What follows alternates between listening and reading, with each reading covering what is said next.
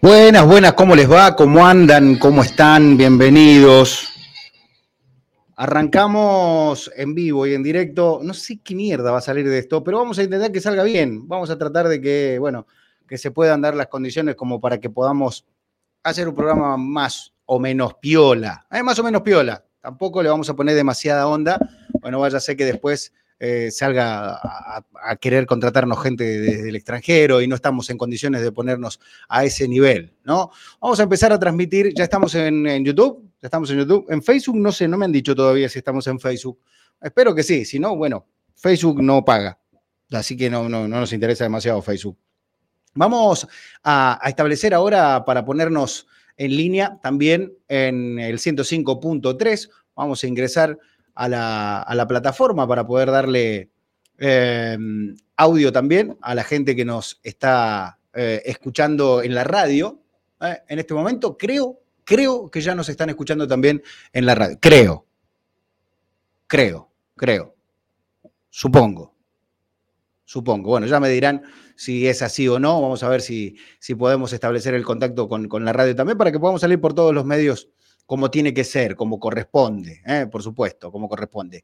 Bueno, nosotros estamos en vivo y en directo, gracias a la gente que se va sumando, vamos a ir sumando al equipo en un ratito nada más, para que, bueno, puedan, puedan acompañarnos y puedan, puedan estar con, con nosotros también. Charlando un poquitito de lo que va a ser la jornada del día de hoy, lo que ha pasado en estos días atrás, por supuesto, y lo que va a pasar en los próximos días. ¿eh? lo que va a pasar en los próximos días también, por supuesto, vamos a hablar de todo, de todo un poco. ¿eh? Eh, hay mucho, mucho para contar todavía, mucho para ir hablando. Creo que ahí ya estoy en la radio. ¿eh? Bueno, listo, ya estamos en el 105.3 también. gracias a todos los que, se van, los que se van sumando. En un ratito vamos a ir saludando a la gente que, que está dando vueltas por ahí. Hoy es una jornada muy especial, una jornada atípica, queríamos empezar sí o sí. Técnicamente no están dadas muy bien las condiciones para poder arrancar en, la, en, este programa, pero queríamos, queríamos salir, queríamos estar con ustedes y queríamos disfrutar un poco de este lunes 17 de octubre. Hoy es lunes, ¿no? Lunes 17 de octubre, un día más que emblemático, por supuesto, un día que tiene mm, un montón de aditamentos, un montón de, mm, cuestiones eh, importantes para las personas que eh, se han visto transversalizadas por, por, por supuesto, la, eh, la política, ¿no? La política que nos, nos atraviesa a todos, absolutamente a todos. Y eso es justamente lo que queremos establecer hoy, ¿no? Lo que queremos hoy darle por lo menos una importancia trascendental a lo que es eh, la política en la vida individual de cada persona y también en la vida como sociedad. Em, es claro que lo que moviliza a las masas son las masas, eso está clarísimo. No por la sola corriente que empuja por el momentum o la inercia, como dicen en la física, a quienes en su parsimonia ideológica se mantienen inertes al caudal efusivo de una pasión que a veces está condimentada también de razón.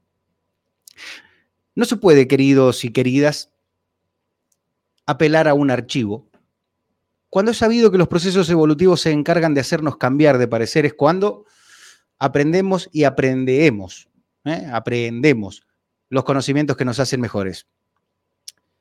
Hay, hay, hay de aquellos y aquellas que en su soberbia cognitiva se hacen con la bandera del todo lo sé. Solo sé que no sé nada, decían en antaño, desde hace mucho tiempo atrás. Y Donning y Kruger respaldaban esta teoría, de la que también me permito dudar, ¿eh? por el simple hecho de ser consecuente al hacer y al decir. Demasiado hipócrita sería yo también si al decir que no tengo dudas, mientras más aprendo, más me doy cuenta de que me falta aprender un montón. El que no sabe que aprenda y el que sabe que enseñe. Me encuentro yo en este momento decididamente en el primer grupo sin el más absoluto afán de sumarme al segundo. Esto está clarísimo. Lo cierto es que vamos por un camino que con otra conducción habría dejado su recorrido atrás virando a la derecha, muy a la derecha. Y es un lema del cual también es conocida su autoría y también conocida su importancia.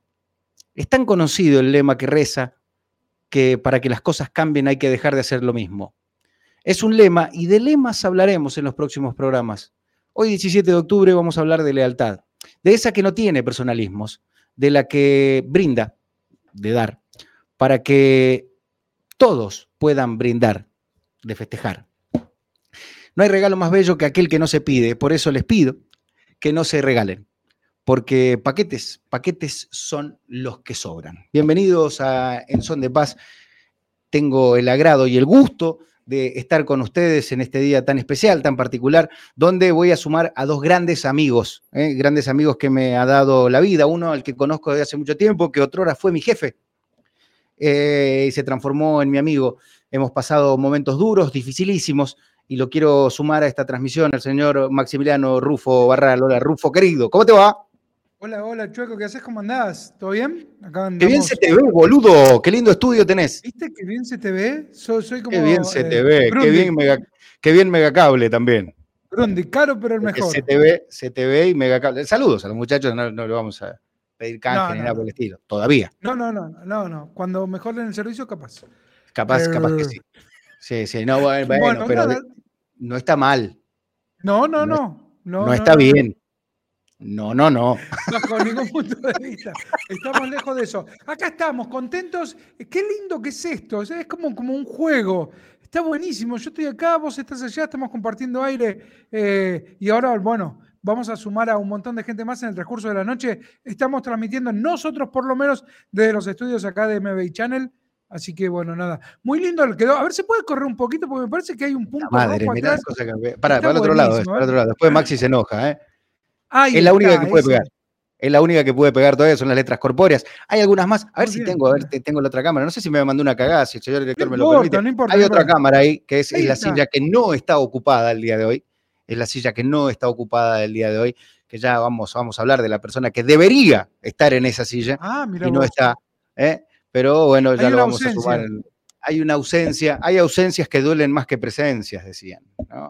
Y esta ausencia por ahí duele un toque. Me, acuerdo que, eh, bueno, había leído por algún lado que lo importante no era que se note eh, eh, tu presencia, sino que se note tu ausencia. Eso es más. Qué lindo, qué profundo es más difícil.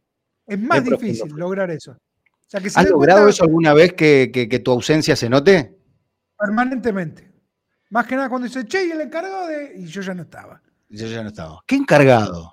¿A quién le encargaste qué? a mí no, yo ya me fui. Yo me fui, yo no estaba. Che, muy lindo el estudio. vamos a mostrar un poquito eh, eh, la, parte del estudio. Ahí estás, estás tomando, ¿qué es vodka, boludo? Tan temprano te pones a tomar vodka. No, no, no, no, es agua, es agua. Es, ah, agua, agua aguacheta. De, Coca-Cola. Agua, agua aguacheta. ¿Qué, ¿Qué, dice? Block, sí, Black. Block, sí, Block. Block. Blockbuster. Mira qué lindo, che, muy lindo. Sí, no sé. Está lindo. ¿eh? Sí, sí, sí, aparte, bueno, tenemos más, más micrófonos, o sea, para más. Ah, también, también tenés micrófonos vacíos vos, mira vos. Así es, así es. Gente que no ha llegado. Bueno, desde acá sale SDN todos los, los jueves, así que bueno, nada. DPM, DPM. De, SDN, SDN, pero es lo mismo de la familia. Tengo, tengo banner también, tengo, tengo moscas de SDN, así que salgo tenemos todo, tenemos todo. Somos, somos un tengo equipo. todo excepto a ti. Claro. ¿Cómo andas? ¿Todo bien? Bien, todo tranquilo acá, escuchándote y nada, reflexionando un poco sobre lo que dijiste. Nada, escuchando y reflexionando. No voy a hablar. No, vas a, hablar del tema. No, no voy a expresar mucho de eso, pero bueno, eh, podrías estar en el otro grupo, ¿no? O sea, que decís que estás en el grupo de, enseñar, de aprender y no de enseñar. Eh, elijo, elijo, estar en el primero, en el de, aprender. La vida es un aprendizaje, ¿no? Constante. Estar, eh, lamentablemente, eh, la gente cree que por estar en un lado no tiene que estar en otro. Y eso me parece un error eh, grave, ¿no? O sea, el, que solo cree que solo puede enseñar, me parece que está bastante equivocado. Así que bueno, nada, está bueno. Inclusive, yo considero que le puedo enseñar un montón que estar enseñando. Así que hay cosas, hay cosas. Sí, no, pues está bueno decirlo, ¿no? Está bueno decirlo. Y está bueno decirlo también, por eso precedía esa frase que acababa de nombrar, la precedía diciendo justamente eso, ¿no? El que, el que no sabe que aprenda y el que sabe que enseñe, ¿no? Es una obligación moral, de hecho. Cuando aprendiste algo, no te dejes, hacer la transferencia de conocimiento, la transferencia de tecnología para que los demás puedan seguir tus pasos. Para que se note tu ausencia, pero no por lo que hacías, sino por lo que dabas, ¿no? De hecho, el concepto de, de enseñar o sea, eh, o de aprender, lo aprendido solo se confirma que está aprendido cuando se lo puede enseñar. Totalmente. no, No se puede. De hecho, yo fui a eh, algunas cosas y te decían, si vos querés enseñar algo y vos crees que sabés algo, tenés que explicárselo a un chico de 8 o 9 años. Si, ese, si lográs que ese chico, sea lo que sea, ¿eh? física cuántica, marketing, eh, cocina, lo que quieras, si vos sos capaz de, que un chico de, de, 8 o 9 años te, te entienda, es porque lo aprendiste lo suficiente como para poder explicarlo más claro imposible. Y hablando de física cuántica y hablando un poco también de los que saben y saben mucho, eh, y lo puedo contar entre, entre mis amigos, a pesar de que, como como Rufo, hemos discutido, pero siempre para tratar de, mejorar, ¿no? Este, esta, crítica hacia adentro, que es como criticarse uno mismo, ¿no? Como decir, che, me equivoqué, estoy haciendo esto mal, eh, es como decírselo a uno mismo, es lo que nos pasa con, mi amigo, el que presento en este preciso momento, el señor Luciano Trigo Robert, que ya se encuentra ahí. ¿Cómo le va, estimado? ¿Qué tal? Buenas noches, ¿cómo andan? ¿Cómo anda Rufo? ¿Cómo anda Chueco? Buenas noches. me, quedé pensando, me quedé pensando en esto de aprender, ¿no? Sí. Y aprender, y no es fácil aprender.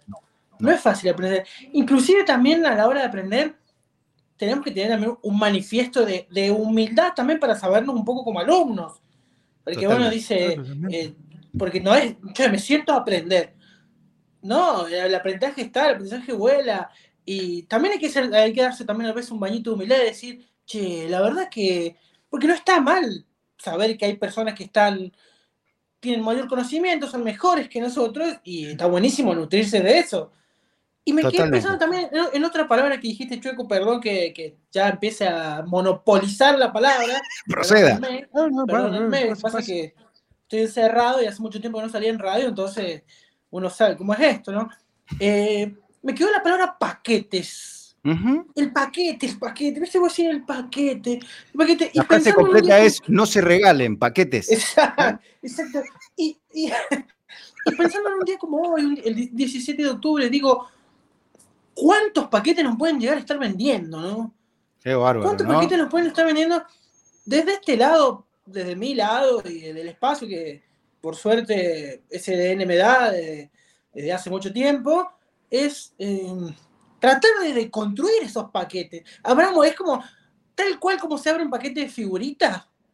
Tratemos de abrir esos paquetes. Tratemos de ver, hoy me tocó un Messi, hoy me tocó un vende humo, hoy me tocó. Eh, una cosita así, hagamos eh, me parece que es un ejercicio sano. Eh, está muy bueno aprender, como decía Rufo.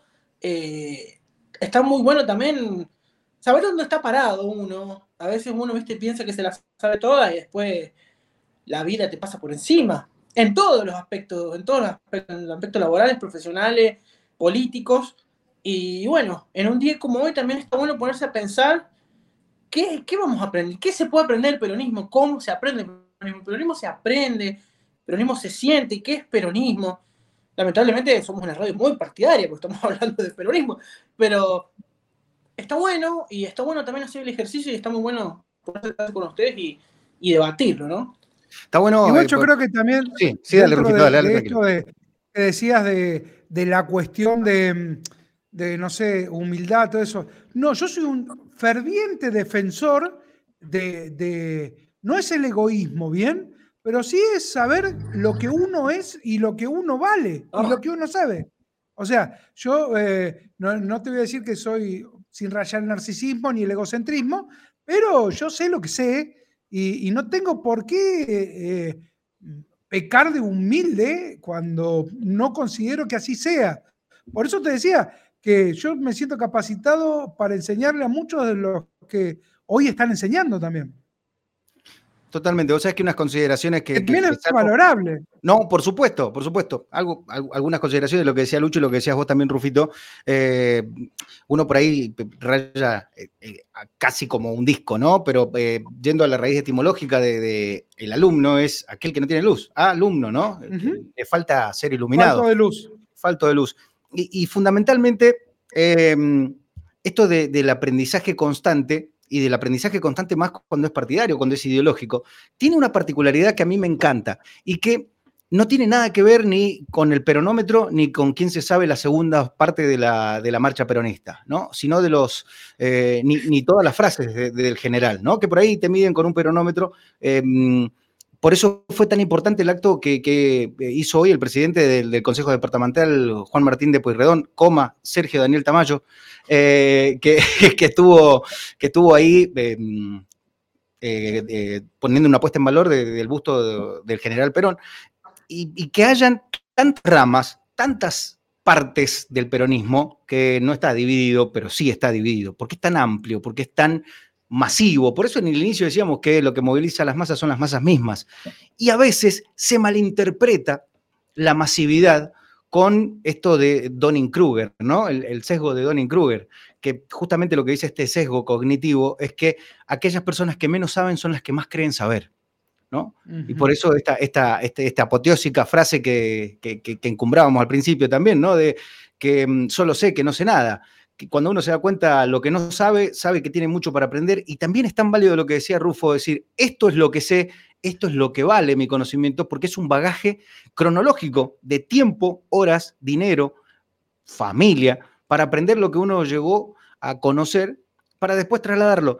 Y eso también es mucho, muy valorable. Por eso está buena la, postura, ¿no? Sí, Rufito. Gran parte del animarte a enseñar es cuando vos entendés y asumís que sabés. Claro. Porque vos no, eh, eh, el hecho de decir, bueno, yo te puedo explicar o enseñar, eh, claramente si vos estás en una falsa modestia o en una modestia real, no importa, de decir, che, no, no sé del todo. Hay muchos músicos que solamente tocan en los garages y son excelentes músicos, pero Totalmente. si nadie los escucha, no salen de ahí. O sea, me parece que también pasa por eso. Inclusive, y si lo querés plantear directamente y de lleno con el peronismo, claro está que la lealtad en sí misma es la lealtad, como decía el general, primero está eh, el movimiento y después los hombres. No siempre hay que estar de acuerdo con los hombres para defender el movimiento, eso está claro. Totalmente, ¿no? Eh, Lucho, decías vos también, eh, y, sin temor a equivocarme, ni, de parafrasearte tampoco, pero decías con, muy buen tino también, que mm, las oportunidades no están dadas o no están dadas las condiciones para que las oportunidades sean ecuánimes a, muchas de las personas que tienen la capacidad y la humildad de seguir aprendiendo al mismo tiempo que van ejecutando y al mismo tiempo que van enseñando. ¿Vos, sabés con qué, lo, con qué lo comparo y que está muy aplicable hoy en día? es la crisis, la grieta que se ha generado a nivel de educación. Tenés la, escuela pedagógica que viene desde hace muchos años, que encabezada por Freire, la que se aplicó, y por otro lado tener los docentes que son los que están realmente en el aula. Entonces, vos podés tener el bagaje cultural, el bagaje político, yendo por un lado, es como vos decías recién, vos podés saber toda la frase, podés haber leído conducción política, podés saber, haber leído de pie a pa la razón de mi vida de Eva Perón, eh, pero también tenés que tener la realidad de que tenés que meter el pie en el barro para conocer la realidad. Y el peronismo es eso, el peronismo es 80% eh, realidad y, 20% dirigencia. Entonces, en ese sentido es que, me refería yo en el sentido de la humildad en, el, en, el, hecho de, como vos decís, Chueco, de algunas veces las faltas de oportunidades que pueden haber. Y también, también comparto mucho lo que dice Rufo, uno también se construye uno también se construye su lugar, uno también se construye como maestro y se, construye, se ha construido como alumno y son, es un proceso que sigue. Pero me parece interesante eso y por eso lo llevo al lado de la educación, porque es un proceso de construcción y una grieta que se está dando bastante importante porque, pues, si los pedagogos me dicen, bueno, eh, la educación va acá, el alumno va todo, todo, con todas las teorías, con psicología, con epistemología, con la sociología, con todo. Pero el docente te dice, bueno, hermano, estoy en una escuela en La Matanza, tengo 11 pibes, no desayunan, no morfan y tienen un nivel de violencia totalmente que viene de su casa. Entonces, ¿cómo aplico yo las normas? En este caso, más o menos hago ese paralelismo. No sé, no sé qué les parece a ustedes. vos sabés que tocaste un tema, y, ya te doy, Rufo, la palabra, tocaste un tema que es tan importante, ¿no? Que qué difícil es aprender con el estómago vacío, ¿no? O con necesidades básicas y resolutas es muy difícil, ¿no? Porque por ahí nosotros podemos ostentar y decimos, aprendemos todos los días, y hay pibes que tienen que aprender lo que es su formación como ser humano, pibes y pibas, que no tienen esa posibilidad por una cuestión de, crisis. No hay que ser tan demagogo como para tapar con el dedo de, no darse cuenta que hay una crisis y que hay paritarias que se están negociando a más del 90% y se van a quedar cortos en muchos de los casos. Eh, ya vamos a ver la realidad de Brasil en un rato con Bruno Lima, que ya me, está, me acaba de escribir que, que ya está listo. También está Agustín Suárez, a quien vamos a sumar en un ratito. Y también está el licenciado Juan Marchioni ahí, que ya está en línea, que en un ratito también vamos a sumarlo para hablar un poco de esto. Pero decía, y volviendo sobre este eje, es, tan importante eh, la transferencia de conocimiento de personas que realmente estén preparadas para enseñar, como también tener las necesidades básicas. Un pibe que vaya descalzo a la escuela se le complica aprender o que tiene hambre o que le crujen las tripas, eh, primero porque su formación eh, genealógica, su formación morfológica, física, humana, no va a estar desarrollada de la, manera más correcta. Y segundo, porque tiene otras prioridades, que es conseguir qué morfar en el día o cómo llegar a, estar mejor para que su familia no, siga sufriendo, ¿no? Eh, esto eh, lo, veo con Moni todos los días, de cuando me cuenta cosas que pasan en la escuela donde labura. Son cuestiones muy difíciles, muy difíciles, y a los pibes no les puedes exigir que tengan eh, una alta nota o que tengan una nota correspondiente a lo que está pasando, porque tienen otras necesidades que están irresolutas. No sé cómo lo ve Rufos. Bueno, la frase que va acá me parece que es clara la de estamos en la misma tormenta, pero no en el mismo barco. Totalmente. O sea, eh, cada uno dentro de este mundo tiene sus realidades.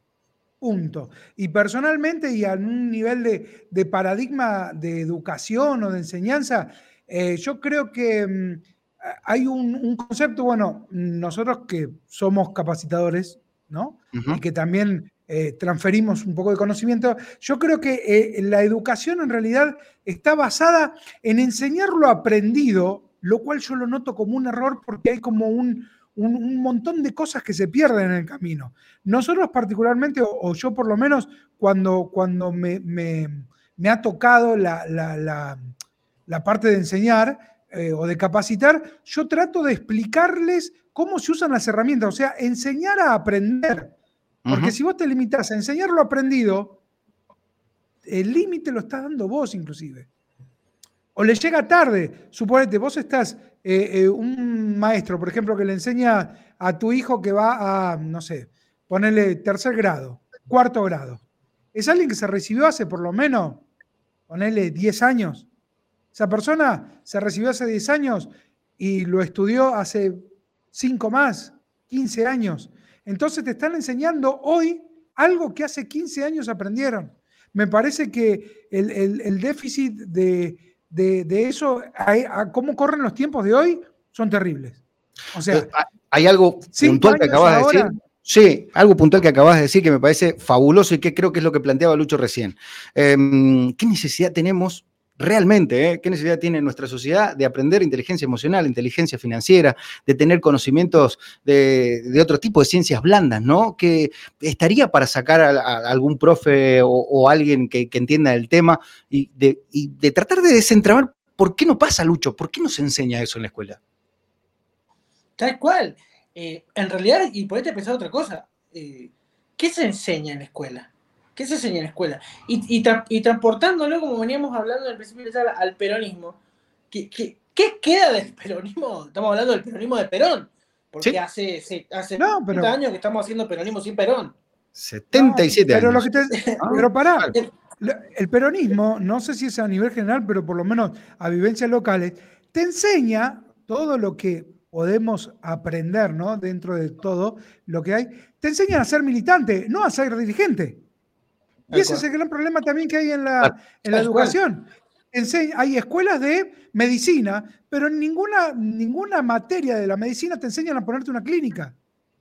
Totalmente. la, educación, la educación está generando empleados, no líderes, no eh, dueños. ¿entendés? Y eso me mm. parece un error gravísimo. ¿Y sabes cuál es el problema y la deserción de los chicos? Que los chicos hoy tienen internet, ¿bien? Y tienen un mundo para ver y se dan cuenta que eh, si bien está bien, ¿entendés? De repente ser médico, eh, está muy bueno ponerse una clínica. Entonces el farmacéutico, una farmacia, te enseñan a... Te enseñan a cuando nosotros bueno, estudiamos en la facultad, te enseñan de repente a ser eh, comunicador, pero no a ponerte un medio. Totalmente. Totalmente. Hubo que aprender de nuevo. Lucho, a vos te pasará, ¿no? Mil veces que te enseñaron a redactar y cuando te tocó tener un cargo jerárquico como el que ostentás ahora, el que lo haces muy bien, eh, tenías que aprender a manejar un grupo y nadie te lo había enseñado. Eso tuviste que, por permeabilidad, aprenderlo. Inclusive en la facultad no te enseñan ni a redactar. en la facultad te enseñan las teorías de comunicación que podés aplicar en contextos que, que, son contextos que no son fijos, que el contexto todo el tiempo se está cambiando. Entonces, la comunicación que no tiene un campo de estudio, imagínate, vos tenés que estar adaptándote todo. Por eso casi todos los comunicadores, entre que los incluyo ustedes, hemos sido, hemos ido mutando, hemos pasado de, redactores de gráfica a, hoy en día hacer un poquito más, como se le dice un poco ahora la precarización laboral multitasking, ¿no? Totalmente. a, la, a la precarización laboral de la comunicación que se le dice multitasking. Y, eso de lo que decía Rojo me parece muy importante y yo también lo traslado a, la crisis de representatividad que existe también en los estados. Totalmente. Porque digo, porque digo, bueno, no, ¿quién, ¿quién, me representa? ¿Quién me representa? ¿Por qué me representa? Eh, y me está representando bien. Y, y, ahí también abrir la pregunta que puede ser una pregunta más amplia. ¿Es peronismo esto? ¿Es el peronismo que nos enseñaron? ¿Es el peronismo que nuestros viejos nos contaban? ¿O lo que hemos leído? ¿O, qué es? Totalmente. No solo peronismo como, como movimiento, sino una cuestión lógica de representatividad. ¿Bien? O sea, ponelo en el partido que quieras, porque eh, dentro de, si lo, lo, incluís solamente en un solo partido, eh, puede ser hasta discutible una cuestión más ideológica, pero vamos a la practicidad de alguien que te represente, alguien que conduzca, alguien a quien seguir. ¿Qué es ese problema, me parece, hoy en día? Totalmente. Hablando de seguir, ¿eh? Eh, vamos a seguir, pero este tema da para un montón. Y está bueno también tocarlo con, gente que sabe un montón. El siguiente entrevistado, me gustaría, Luchito, que lo presentes vos, al licenciado Juan Marchioni, que ya lo tenemos en línea, ahí va, a liberar su video, ya está liberando su video para que lo pongamos en línea. Quiero que lo presentes, em, porque vos sos el que más lo conocés, me recomendaste que lo pudiéramos sumar a, esta charla. Eh, presentalo para que lo conozcamos tanto Rufo como yo, como la gente que nos está siguiendo. Juan Marchoni, yo no puedo ser, no puedo ser objetivo en esto, ¿no? No puedo ser adjetivo porque es un amigo de la vida, pero yo lo conocí en el año, en el año 2010, 2008, 2009, creo que antes. Eh, fue presidente, mirá, imagínate, fue presidente del centro, de uno de los pocos centros de estudiantes organizados que estuvo en la escuela normal mixta. Viene de una familia, viene una familia de militantes, eh, viene de una familia con historia, su padre fue preso político en la época de la dictadura, fue perseguido, eh, y además es un profesional impresionante, profesional impresionante. Eh, ¿qué, más decir que, Juan Martín eh, tiene, una, tiene un, análisis de la realidad que muy pocas veces lo he visto yo en, un, en, un, en un politólogo, digamos, porque viste que el, viejo modo son politólogos, si bien es licenciado en ciencia política, entonces siempre decimos politólogo, pero tiene una mirada, una mirada que va un poquito más allá de lo que, de lo que sería la, la realidad o, lo que se ve o lo palpable. Por eso siempre es muy lindo escucharlo y con mucha experiencia. Él está formando parte de, equipos que son de la provincia de Córdoba, de ejecutivo en la provincia de Córdoba, y también estaba formando parte de, equipos que se han encargado de, campañas y de mediciones en Catamarca, en San Luis. Eh, es muy bueno que lo escuchen, está bueno que, la gente lo escuche porque son voces que son de acá, son voces puntanas, de, construcción política puntana, de, eh, de, crecieron y se formaron en San Luis y que, está muy bueno poder escucharlos y que, que nos den un poco su opinión de esta realidad que nos atraviesa, la realidad política, sobre todo en un día como hoy. Licenciado Juan Martín Marchioni, ¿cómo le va? Buenas tardes, ¿qué presentación le hicieron? ¿Cómo te va? Qué gusto saludarte. Ahí lo, ahí lo tenemos sin audio, a ver si lo. Si, fíjate, lo, lo debes tener muteado vos de ahí, Juan Martín. No lo escuchamos. No sé, ustedes chicos lo escuchan, no, yo no lo escucho. ¿eh? No, lo escucho. Yo no. Ahí, está, a ver si lo, si lo podemos recuperar. Me parece que dijiste demasiadas cosas lindas, Lucho. Y, sí, sí, lo, sí me parece que fue muy. Sí. Ahí, ahí, te pedimos, Juan Martín, que, que, vuelvas a ingresar y le des permitir al micrófono, que puede ser que los permisos de, Android, que son medios bravos, te hayan, te hayan impedido eso. ¿ah? Ahí lo, lo, volvemos a, a, sumar en un ratito a Juan Martín para, para que nos pueda nos pueda hablar un poquitito más. Vuelvo a un tema. y aprovecho que estás, eh, Luchito, porque eh, habíamos compartido algo con, con, Rufo ayer antes de que, entre nuevamente el licenciado. Son cinco minutos que quiero compartir con ustedes. Eh, un, un, video que, mm, que, es un nuevo segmento, ¿no? un nuevo segmento que se llama el informe selfie. El informe selfie es este cuerpo paseando por las calles de San Luis haciendo informes de algunas cosas en específica. En este caso nos tocó el Fear, ¿cómo es? Fandom Fest, ¿cómo es, Rufito? Fandom, Fear Fest. Fear Fest. Fandom Fear Fest. Estuvo, me contaron que Rufo tenía una perimetral, tenía una perimetral, no podía. Sí, sí, sí, tuvo que ser de lejos, ¿no? Está alejado, no de la realidad, pero sí, pero sí alejado. Estoy por, estoy por, cambiar a un lente eh, 75-300 para ver si puedo seguir trabajando. El, el, de las canchas de fútbol, el de las canchas de fútbol. Claro, claro, sí, sí, sí. Con dron. Con dron, ¿eh? con dron. No, no, el dron también está muy bien. saludos, bueno. Sí, sí, eh, estuvimos trabajando. Señoras y señores, este es el informe selfie de la jornada, el eh, Fandom Fest, Fear Fandom Fest o algo así, lo vemos. Fandom Fear Fest. Ahí va. Ahí está, no veo mucho, pero no importa. ¿Lo ven ustedes? No, yo no veo nada. No, no, no pero debería esto puede pasar, esto puede pasar. Vamos a probar de nuevo. No es que puede pasar, estamos lo probamos como 10 veces, lo probamos como 10 veces y no pasaba nada. Estaba perfecto. Bueno, ahora no. Ahora puede ser, puede ser que esté la, persona que, hizo la perimetral, ¿eh? Puede ser la, gente de la perimetral. Puede ser, que esté entrando, claro. Puede ser que haya llegado una cautelar y lo tiene el equipo legal y nosotros no sabemos. No, no, porque eso pertenece a la zona eh, lindera. Entonces, si querés, sí, de vuelta, si no lo tiramos de acá. A ver. Fandom Ahí está. Acá en el Centro Cultural José Lavía donde está el Fandom Fest, esta caminata son de evento que ya lleva varios años y que se está dando con características muy muy particulares, con una gran convocatoria.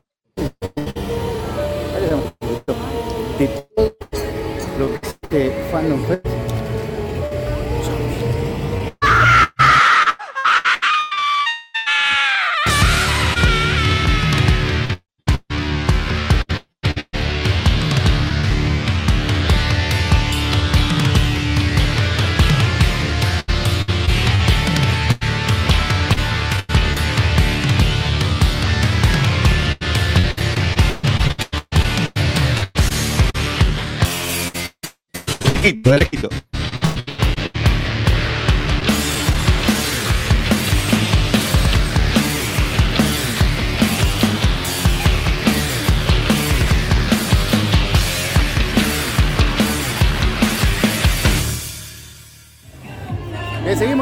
Selfie y estamos ahí estamos. los organizadores de Fandom Fest San Luis en este caso Zombie. en este caso zombie. Zombie, zombie, zombie. Yo estoy de zombie, creo que es como lo que me sale más fácil. Pero bueno, hay gente. Hay de, todo. Hay de todo. Sí, sí, hay de todo. ¿Cuánto cuesta organizar semejante movida? No, ten en cuenta que nosotros como fandom hacemos la movida totalmente libre y gratuita porque nos acompaña municipalidad y turismo de la provincia de San Luis. Así que eh, salir sale un montón de guita. Claro, sí, digo, pero no lo dinerario, sino en, cuanto a energía, tiempo. Ah, un montón. Fíjate que nosotros hacemos una vez al año esto porque justamente eh, gasta bastante. Esto es solo de marca de terror, porque nosotros por ahí, bueno, hicimos la Friki Palusa eh, en febrero. Eso se junta un poco de todo. Esto es como para tener eh, puesta la, la, parte importante en un punto nada más. La Friki Palusa es fantasía, ciencia ficción y terror. Hoy, es el entonces lo que buscamos fue justamente hacer todo de terror para que empecemos a descubrir nuestros artistas, si hay escritores, si hay dibujantes, si hay cosplays, si hay cine. Entonces pudimos traer invitados. Traemos invitados de Mendoza, Buenos Aires, buscamos gente de acá de San Luis, tenemos invitados de acá de San Luis. Franco Vega, Pleno Medina, de Villa Mercedes vino Fred Factory, de Merlin, de Terror en la Sierra, y esto da pie a todas las actividades que quieren hacer el terror en la provincia. Va a haber eventos en Villa Mercedes, va a haber eventos en Merlo, va a volver a haber un evento acá de la MUNI en San Luis. Entonces nos sirve, el puntapié inicial presente, pero también como manifestación cultural artística. No estamos celebrando Halloween. Estamos buscando eso. Para que después no, no en la red. No, no, no, no, esto no es Halloween. Esto es un género de terror que pero por ahí la gente lo conoce del cine. La idea es que hoy hay facetas. Que hay escritores, presentamos una revista que la hizo en, a ver, inicia dos semanas antes que lo abran para el resto público, cualquiera de San Luis va a poder participar primero. Entonces eso le permite tener una devolución y esas cositas, entrar antes en la lista de espera, por decirlo de una forma. Pero porque se hace el evento, entonces vienen los chicos de terror.com.ar, que le regalan la revista Deimos, viene Franco Vega, que es de San Luis, chicos, está esta opción. Todo aquel puntano que le quiera aprovechar, la tiene. Tienen exclusividad por dos semanas para que puedan mandar los escritos y veamos qué pasa. Che, Eso es una cosa genial. eh, Adentro, en el microcine, también en la zona de la biblioteca, Tenemos todo copado, tenemos microcine y un juego eh, interactivo que es con una pantalla, jugás contra el monstruo del calabozo y es un video que te va barreando. Te va diciendo "Eh, que no vas a poder pasar, te ves gusanos, no van a poder. Y vos tenés que saber robársela. Jugás contra la, la pantalla, el video. Uy, qué bueno, el video. bueno. Después, en, en la biblioteca tenemos los chicos de Lúdico y Geek que ellos agarraron y trajeron juegos de mesa con temática de terror. Ahí incluso metimos un par de juegos nacionales. Está Sotacuco y Gualicho, que está acá en Argentina, los están usando ahí. Un poquito más. Y está juegos de rol. Los juegos de rol, para que querés que juegos de rol, ahí están. Una partida chiquitita one shot que se llama, la estamos haciendo. Y aparte, y aparte, también ahí en el medio están los chicos de Pokémon Go San Luis. Que hicimos que no se había hecho nunca en ningún lado. Que es hacer un Pokémon. Así que también vamos hablando de eso. En un ratito nomás viene el de, de niños y viene el desfile de cosplay. Y entre medio tenemos todo lo que es K-pop, que tienen que hacer, tiene tiene terror. Hay un.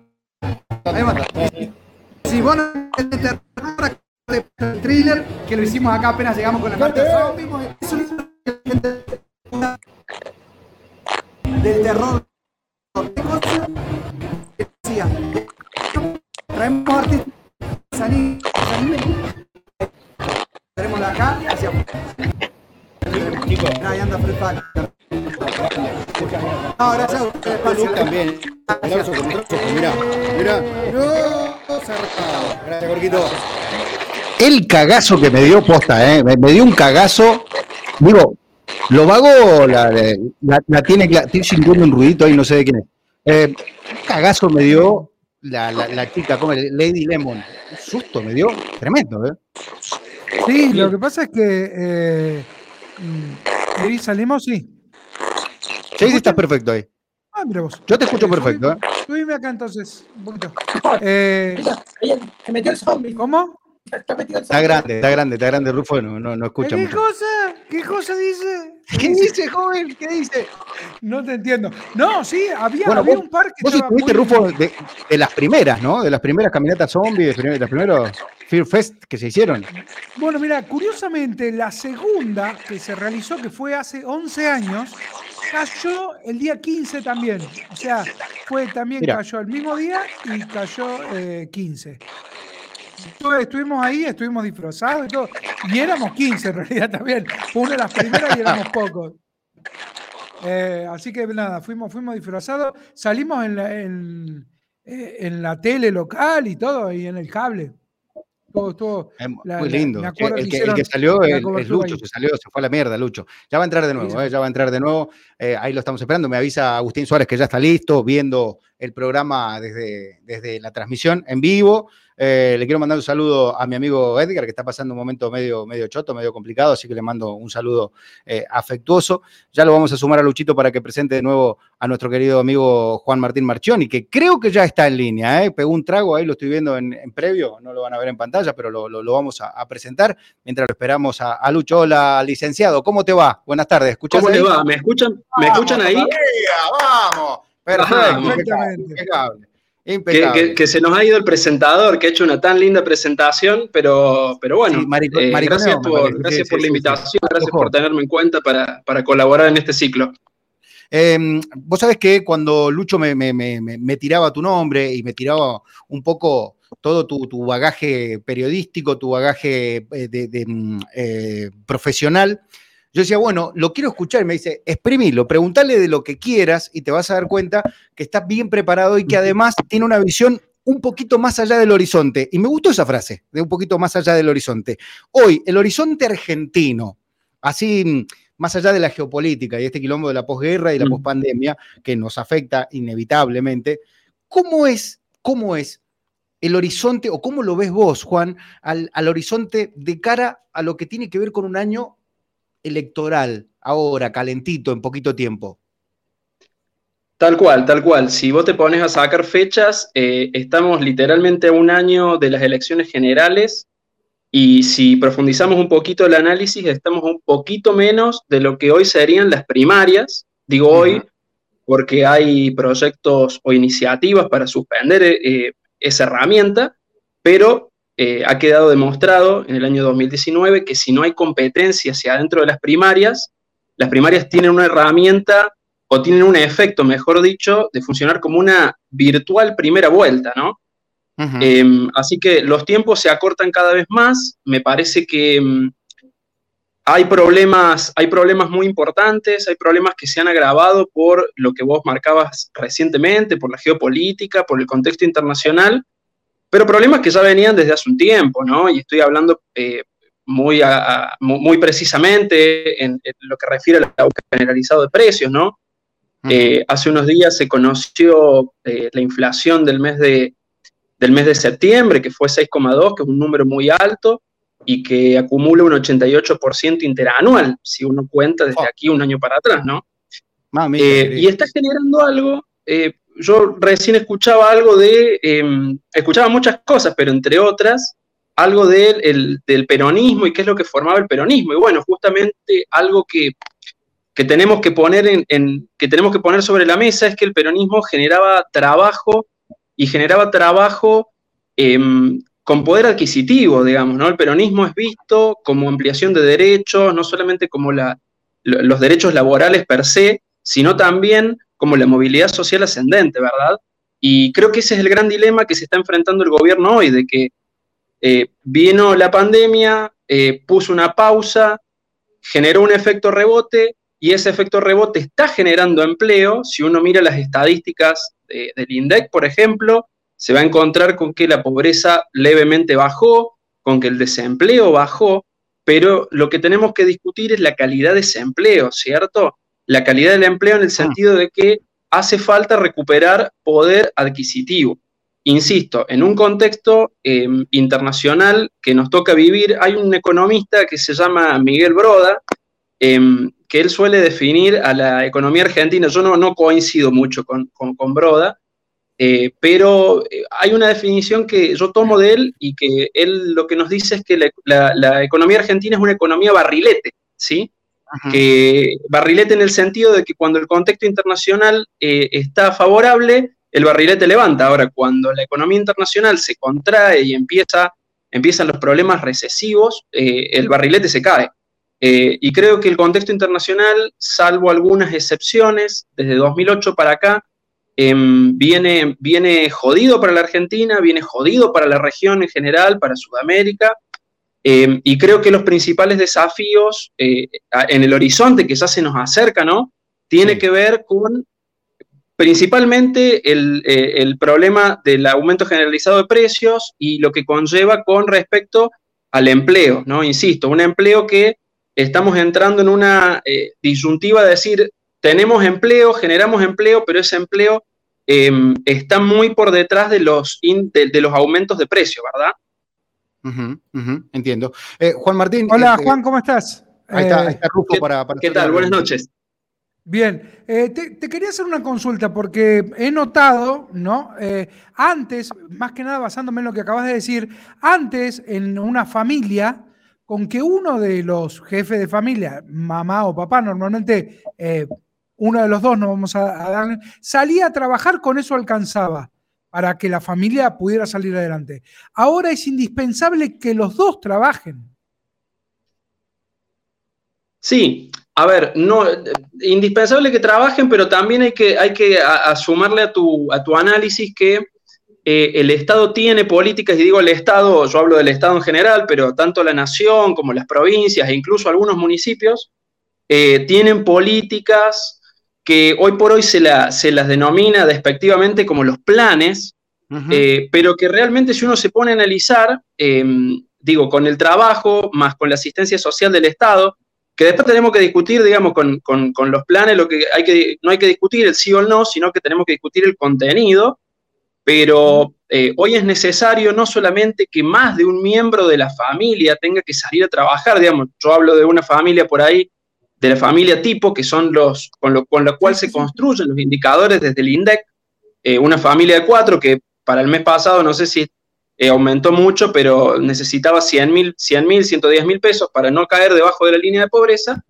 y lo que está sucediendo hoy por hoy es que no solamente tenga que salir más de una persona Em, a trabajar de esa familia, sino también de que el Estado tenga que estar en ese momento reforzando su asistencia mediante una herramienta que, insisto, no tenemos que discutir si en el corto plazo es bueno o es malo, sino que tenemos que discutir el contenido, que es la asistencia social. Digo, hoy por hoy se habla mucho de los planes, de los planeros. Patricia Bullrich, que em, fue ministra de Seguridad del gobierno de Cambiemos y que hace muy poquito tiempo dijo, yo cuando llego eh, voy a eliminar los planes, digo, eh, dos reflexiones en torno a eso. Primero, cuando llegaron al gobierno no solamente no, no los eliminaron, sino que los aumentaron, eh, porque también es una herramienta de gobernabilidad, eso hay que, hay que reconocerlo también.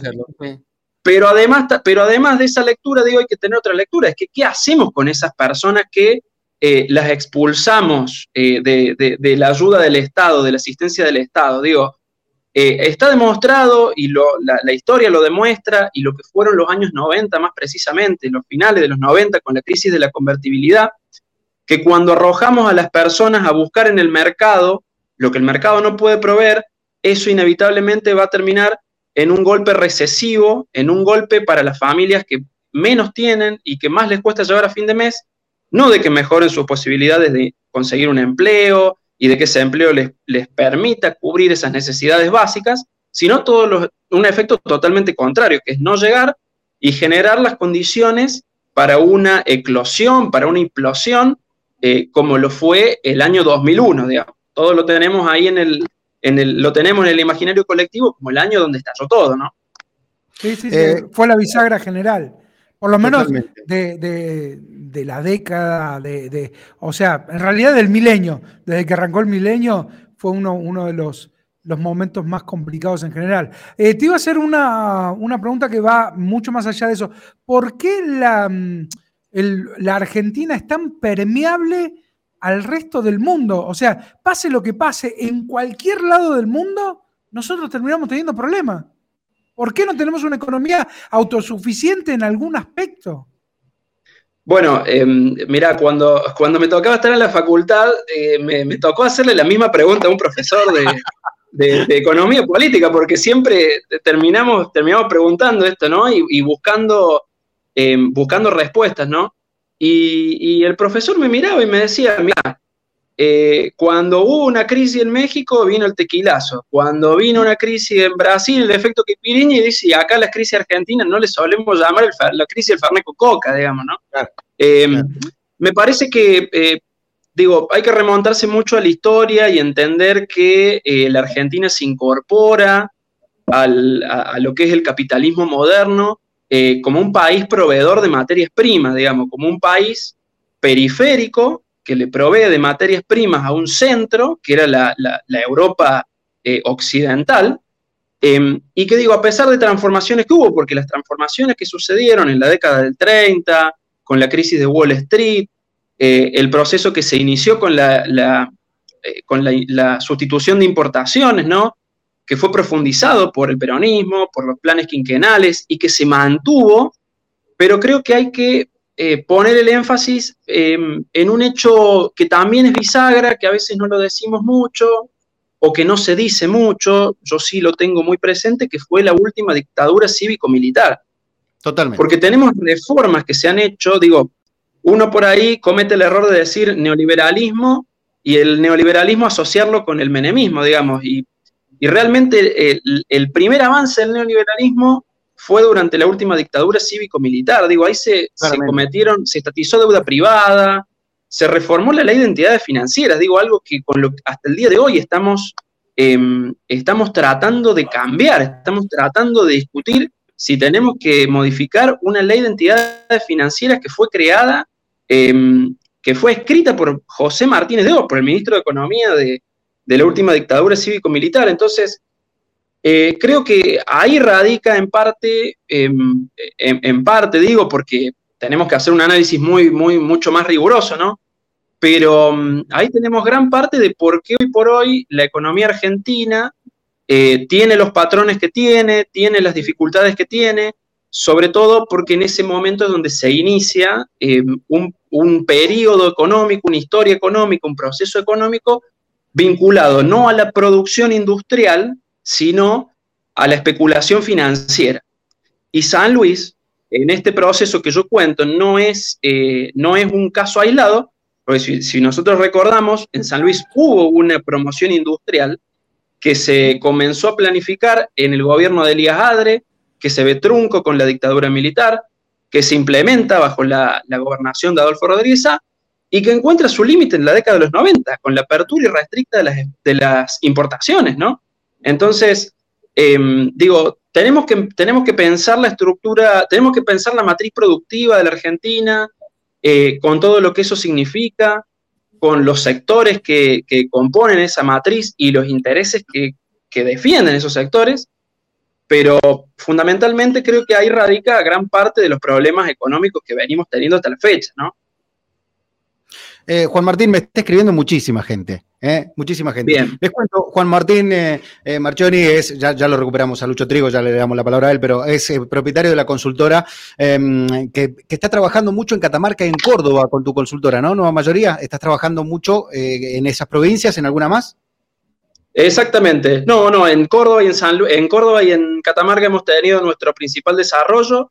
hemos tenido em, estudios eh, preelectorales y postelectorales también, em, y trabajamos con distintos, eh, distintos clientes, obviamente, justo en un momento donde me das el pie para, reivindicar un poco a la consultoría, que viene eh, bastante puesta en cuestión. Yo creo que, que las herramientas que nos brinda la consultoría tienen que ser herramientas que em, no tenemos que tomarlas al punto de, de, los métodos o las metodologías que la, que lo toman las ciencias naturales o las ciencias exactas, de querer predecir el futuro, sino de que justamente nos brinden un insumo para entender qué es lo que está pasando en un momento determinado y cómo desde la política, desde la consultoría más precisamente, podemos colaborar con algún candidato, con algún candidata, con un gobierno local, un gobierno provincial o quien se quiera o quien se interese a diseñar estrategias que nos permitan o que le permitan a, estos distintos gobiernos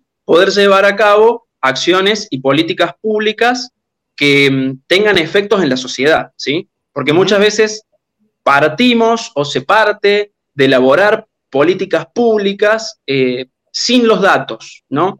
Y creo que es un gran error eh, que, que, nos pongamos a diseñar políticas sin tener datos fehacientes de qué es lo que está sucediendo e incluso cuál es la problemática que queremos resolver.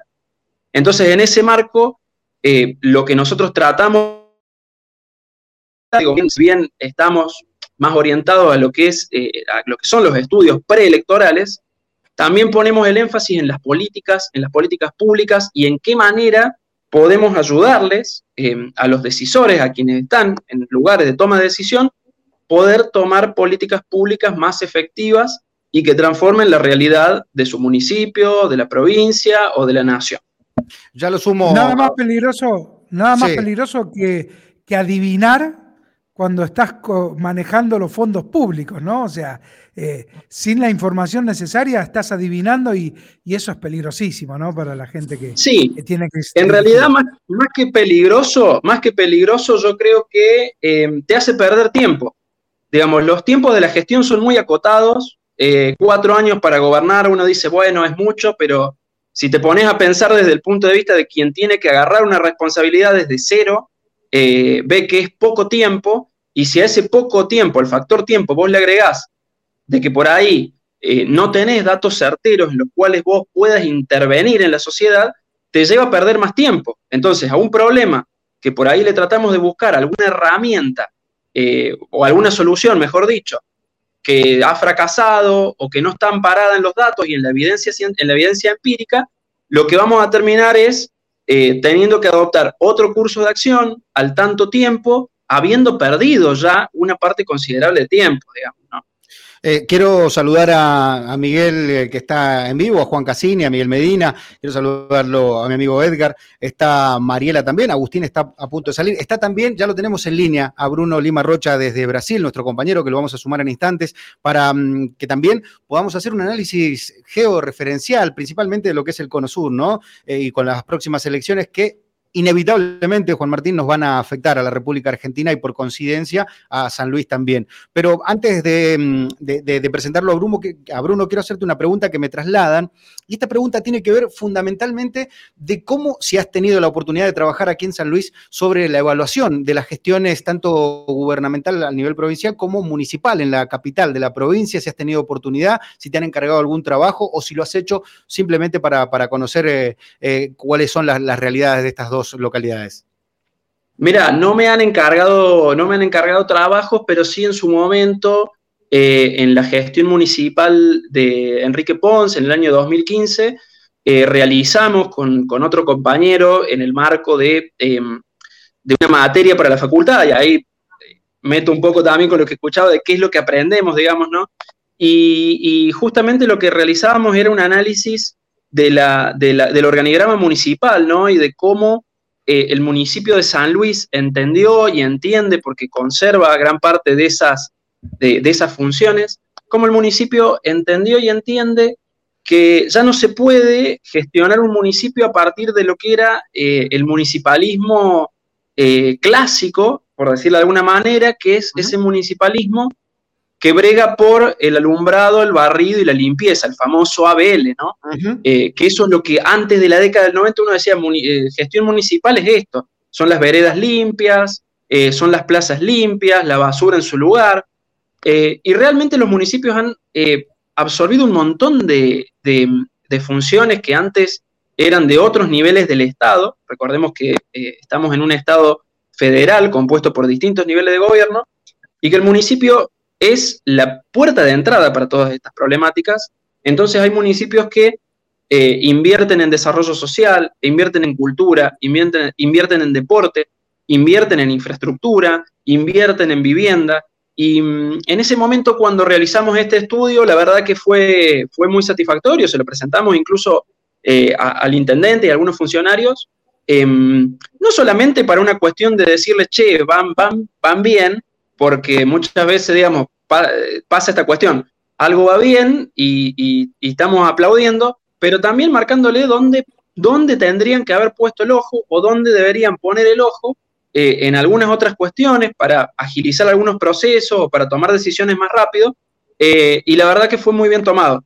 Así que hemos tenido esa experiencia y la verdad que ha sido muy satisfactoria eh, porque nos ha ayudado a nosotros también a, a aprender, a crecer y también, digo, generamos desde las ciencias sociales, desde la ciencia política em, y desde todas las ciencias que componemos la, consultoría, eh, generamos estas herramientas que eh, la idea es que puedan tener eh, utilidad para los gobiernos locales, provinciales, nacionales y que, insisto, puedan generar políticas públicas que transformen la vida de la gente.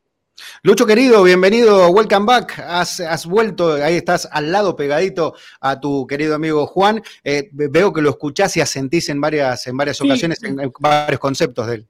Sí, pero lamentablemente yo tengo ganas de meterle un poquito en el barro al licenciado. Bueno, ideal. Eh, yo creo que me dé una opinión bajo su mirada, ¿no? Su mirada, una mirada experta. Lo trata de usted, el hijo de puta, ¿te das cuenta? Como, la, pica. Cuando, cuando la quiere picar, te empieza a tratar de usted, te saca el protocolo del, papel, del papel que cumple la oposición en San Luis, ¿no? ¡Apa! Un, papel medio raro, un papel que apunta mucho a lo violento, nos hace acordar mucho a lo que fue la primera campaña de Macri. Eh, ¿Cómo ves la oposición en San Luis? ¿Cómo andas, Lucho, querido? Tanto tiempo. Eh, todas estas charlas con Luciano las tenemos en otros ámbitos y está bueno poder llevarlas eh, a lo público porque creo que es enriquecedor, enriquecedor para todas y para todos.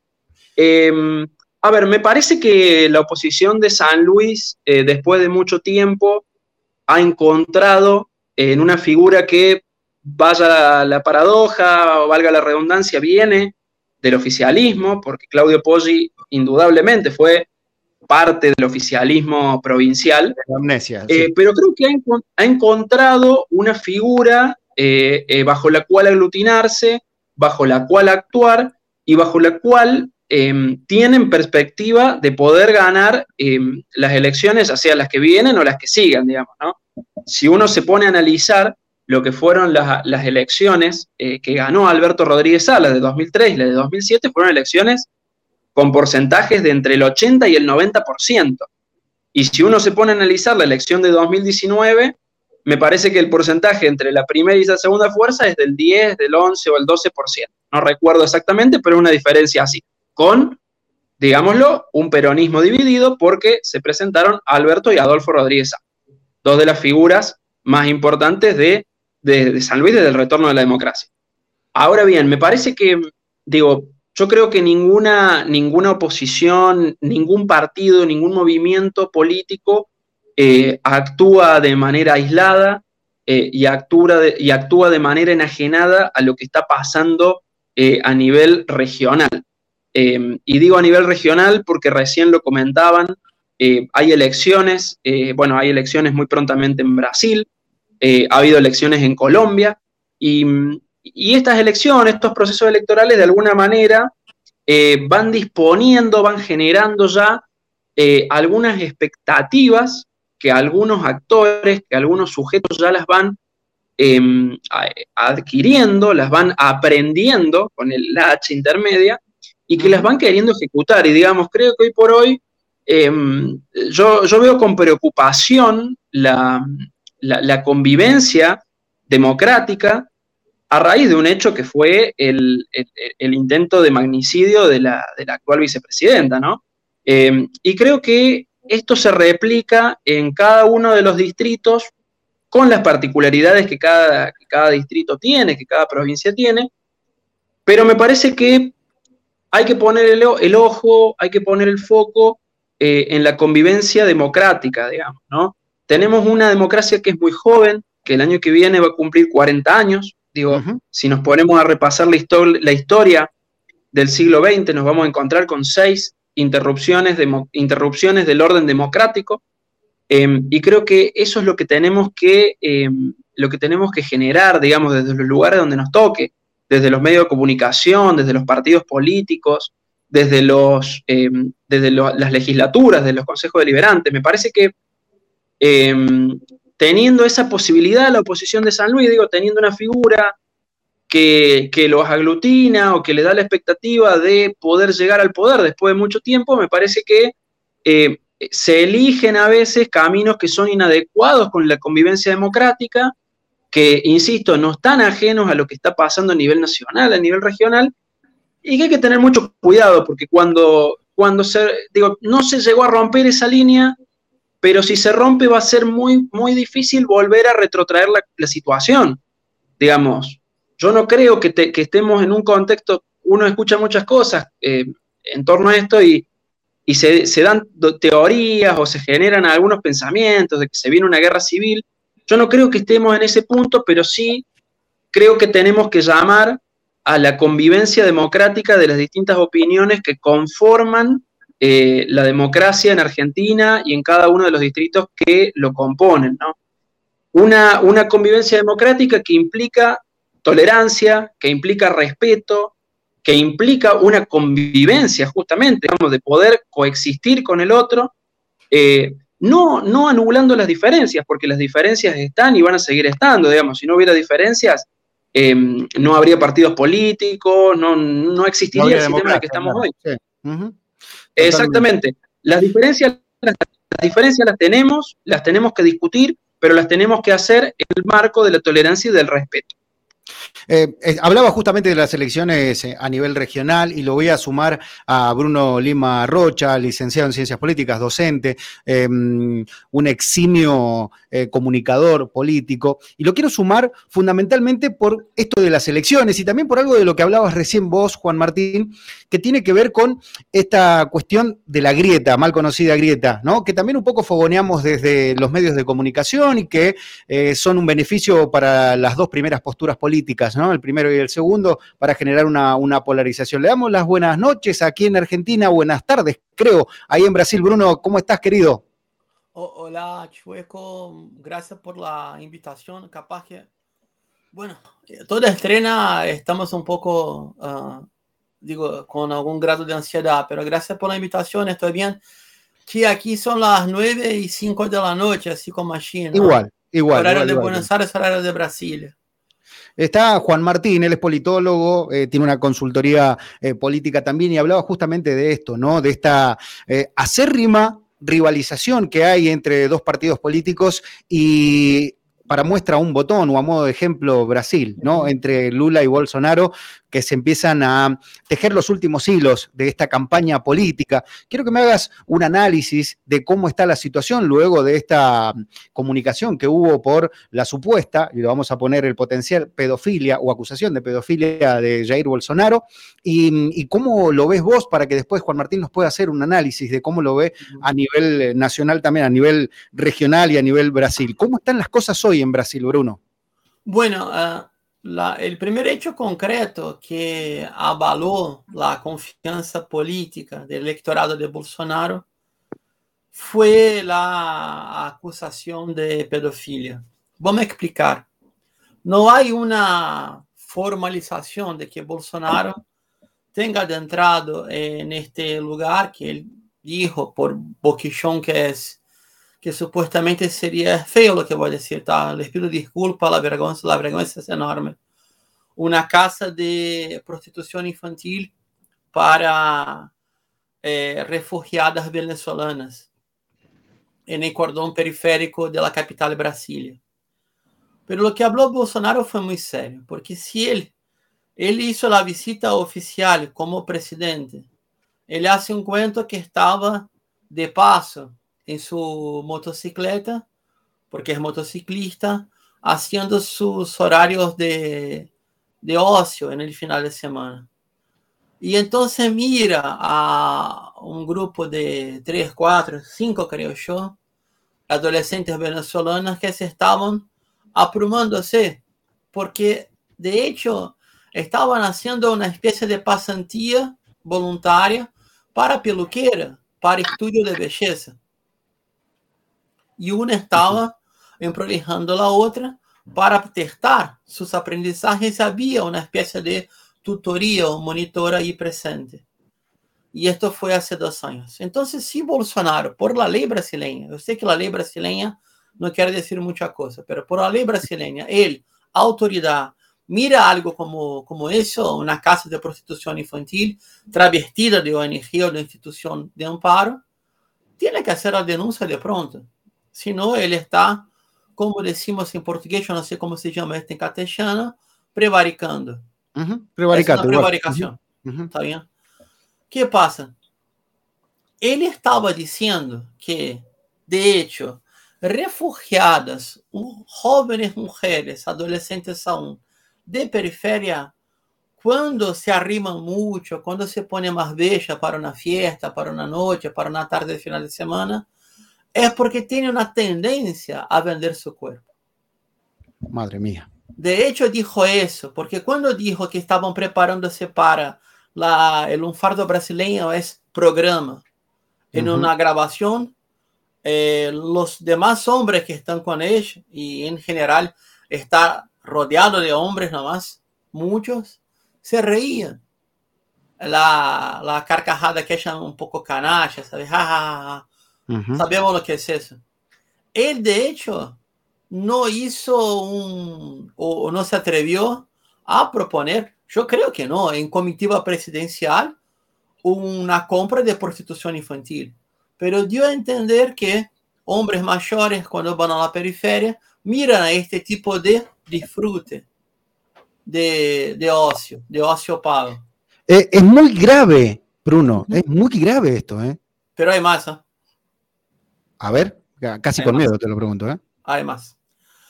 El, la Suprema Corte, él tiene un enemigo, hizo un blanco. Mira, Bolsonaro, ya lo sabe, ¿no? Bolsonaro cuando tenía, sabe todo el amigo ese. Lucho es así, es bravo, ¿eh? están todos. Sí, la, Bolsonaro tenía dos meses de gobierno.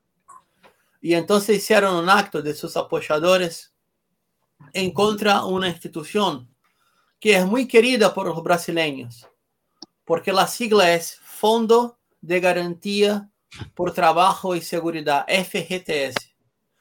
acto era contra otra sigla, el STF.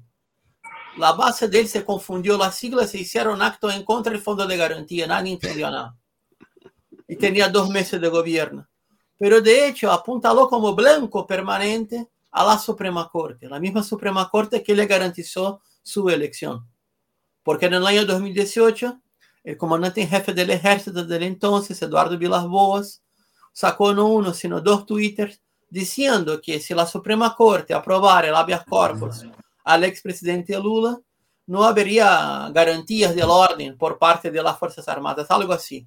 Mamá. Cosa muy común que pasó con ustedes, yo que sé, hasta Onganillo, para decir una cosa, y en Brasil pasó también.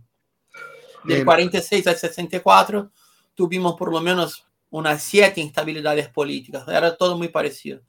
Che, ¿qué pasa? Bolsonaro tiene como blanco permanente a un, a un ministro de la Suprema Corte que está como presidente de la Corte Electoral. Y es un juez muy legalista. Yo no digo garantista, porque él es de la punición, pero muy legalista. Viene del aparato de seguridad de São Paulo. Era fiscal ahí de carrera. Alexandre de Moraes. Alexandre de Moraes es una línea dura de la justicia. Y fue el eje central que impidió que Bolsonaro avanzara y pasara por encima, por, por arriba, perdón, de la Suprema Corte. Y Alexandre de Moraes dijo, no hay que nombrar la alegación de pedofilia por amenaza de crimen electoral. Esto puede generar la casación de la lista de Lula y Alckmin. ¿Es verdad? Epa. Ajá. Pero Epa. tampoco, ajá. Pero tampoco es permitido la reproducción de la grabación que fue de medios eh, comerciales y fue voluntaria por Bolsonaro. ¿Por qué? Porque él tiene una alegación de trasfondo. El trasfondo es, uno, estamos muy polarizados, lo que es verdad, ¿verdad? Dos, hay una enorme desconfianza de la ultraderecha o de la lista de Bolsonaro y su general vice ahora, Braga Neto, ya es su segundo general y de cuatro estrellas, o sea, la- el cargo máximo para la jerarquía del ejército brasileño, ya que no tenemos más mariscales. Y entonces dijo, está muy polarizado para que la Suprema Corte no tome un acto de fuerza para impedir la desconfianza hasta hacia las instituciones electorales. Hay un sinnúmero de preguntas que quiero hacerte, pero quiero ser eh, eh, Perfecto. moderado y moderador. Eh, primero voy a empezar por, por, por el invitado, ¿no? Por, por Juan Martín, que lo veía, que asentía y, y- y escuchaba atentamente lo que, lo que contabas, Bruno. Eh, todo tuyo, Juan Martín, si querés preguntarle algo a Bruno Sí. como, como local ahí en Brasil. No, eh, reflexionar antes que preguntarte, Bruno, sobre, digo, yo coincido de que si un funcionario público em, descubre algún acto ilícito, lo primero que tiene que hacer es denunciarlo, eh, si no estaría incurriendo en un delito, que es el- el- los incumplimientos de los deberes de los deberes del funcionario público. Pero además anotaba dos cuestiones que, mm, que- que- que son característicos no solamente del proceso de Brasil, sino que pueden encontrar su correlato en otros países como en Argentina. Y uno es eh, la proliferación de las noticias falsas, ¿no? de las fake news. Eh, y acá acordándome, digo, eh, acá en Argentina en 2015 tuvimos dos fake news que no explicaron todo el proceso electoral, pero sí gran parte de los resultados eh, de lo que pasó con el proceso electoral, que fueron la- el, el- el fallecimiento del fiscal Alberto Natalio Nisman, por un lado, eh, y lo que fue el triple crimen, crimen de General Rodríguez, con el famoso informe en el, en el programa Periodismo para Todos de la Morsa Aníbal, digamos. Eh, de cómo, eh, cómo las noticias falsas, las fake news, determinan o influyen en los contextos electorales, más aún teniendo en cuenta la, la mayor masividad que hay de, de algunos medios de comunicación y, y redes sociales. Y lo otro que, que tomaba apunte a lo que comentaba Bruno, que es algo que, que también lo vemos en Argentina y lo vemos en otros países también, eh, es eh, algo que algunos autores llaman el, el, law- el lawfare, Ujú. eh, y que es eh, cómo el, el- el poder judicial eh, se constituye como un actor en un proceso político en el cual no debería hacerlo, sino que debería garantizar las condiciones para, para que se garanticen los procesos electorales. Digamos, muy peligroso para las democracias, para las democracias y para la región, que, mm, los poderes eh, judiciales, que son un órgano contralor, tomen, em, eh, tomen funciones, se arroguen funciones que, no les corresponden, digamos. Y en Brasil tenemos el caso de lo que fue la detención de, Lula da Silva por un tiempo muy prolongado, ¿no? Y que pudo em, esquivar a ese, a, ese, em, a ese suceso feo y hoy está eh, disputando la, elección de Brasil. Y mm, lo que quería preguntarte, Bruno, concretamente, eh, ¿por qué ha habido un intento de, Bolsonaro y del bolsonarismo de eh, desconocer los resultados, ¿no? Quería preguntarte, consultarte qué tan cierto es eso o, que nos adelantes cómo desde, desde, otros países, desde la región, podemos esperar las elecciones que se vienen, ¿no? el, 30 de octubre más precisamente. Sí, ahí va. Bueno, son varios temas. Yo, yo capaz que te, les doy puntas de percepción más que una explicación de, de, de, de fondo. Uh, primero la parte anecdótica yo quería decir a ustedes. El juez que ha juzgado al expresidente se llama Sergio Fernando Moro. Sergio Fernando Moro es un, una cosa, es un milagro de servicio público brasileño. Un tipo que maneja mal la lengua portuguesa hablada en mi país y aprobó en dos exámenes de ingreso, uno para juez federal y el otro para profesor permanente en la Universidad Federal de Paraná en la carrera de Derecho. Es un milagro eso. La otra situación es que Sergio Moro uh, agrandó los ojos y aceptó el cargo de ministro de la Justicia de Bolsonaro. Si no fuera por Sergio Moro, Bolsonaro jamás hubiera ganado la primera elección porque Sergio Moro impidió que Lula concurriera. Y lo acusó y lo condenó sin pruebas y sin potestad legal de acusación. El juzgamiento fue cancelado, todo en Suprema Corte. Y entonces Sergio Moro se, se alejó del gobierno Bolsonaro, acusando a Bolsonaro de querer controlar la Policía Federal. Para que ustedes se ubiquen, la Federal en Brasil es una eh, policía solamente de investigaciones, es civil, es de élite. El promedio de escolaridad de un agente federal es que tiene magíster maestría académica, lo mínimo. Es una cosa muy alta. Y tenía un buen sindicalismo hasta hace poco tiempo. Sergio Moro se aleja de la Policía Federal y va a trabajar en la empresa eh, estadounidense de compliance, que va a ser la gestora de la Odebrecht, la mayor empresa de construcción civil de Brasil, que él mismo, Sergio Moro, ayudó a hundir. Ya estamos en el tercer conflicto de intereses. Y entonces él recupera una parte de, la, de los fondos de la Odebrecht que está con esta empresa estadounidense y termina concurriendo a senador por el estado de Paraná y ganó. Y entonces ayer era parte del equipo de asesoría del debate de Bolsonaro. Ya es el cuarto conflicto de intereses con el mismo personaje cualquier semejanza con Alberto Nisman, Laufer de Argentina, no es ninguna coincidencia. Capaz que, eh, yo qué sé, la dramaticidad o los hechos violentos son un poco menores, porque Brasil en ese sentido es más cínico. La violencia social es muy alta, la violencia política es pequeña. Este es un punto, ¿no?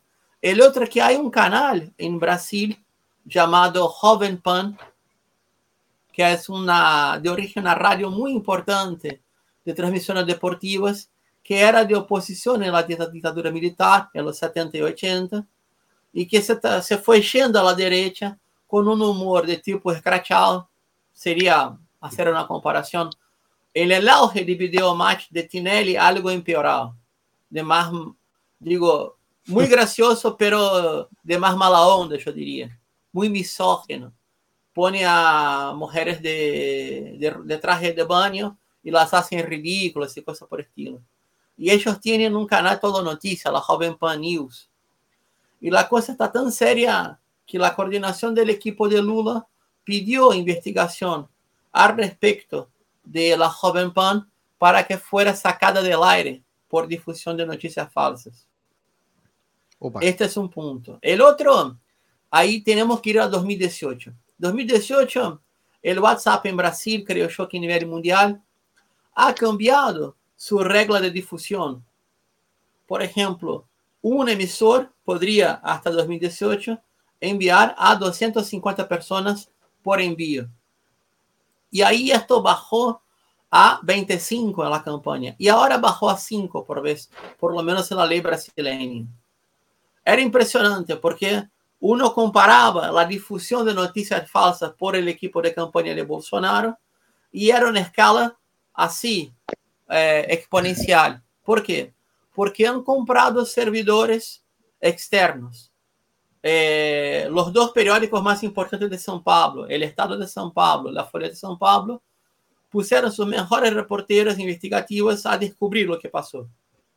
Y ubicaron servidores externos en Estados Unidos y, ninguna coincidencia, en Israel.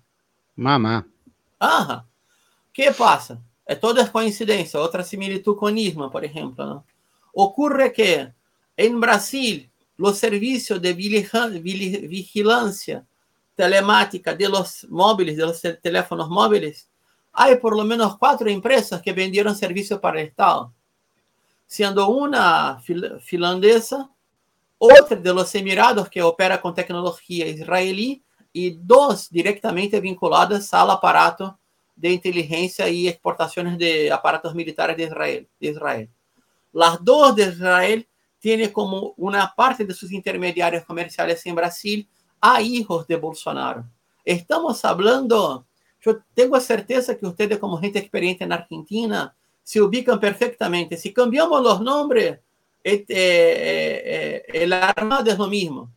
Si vos cambias los nombres, o sea, intereses privados que se mezclan con intereses forâneos, é, projeção de poder hacia um país, mobilização da sociedade civil por um aspecto mais de tipo moralista ou moral conservador e lo que seja.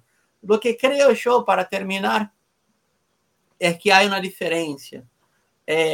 La, el cociente electoral, el, total de los votos de las siete mayores iglesias neopentecostales que son de matriz brasileña, uh, si uno tira toda la cuerda, puede llegar a 31%.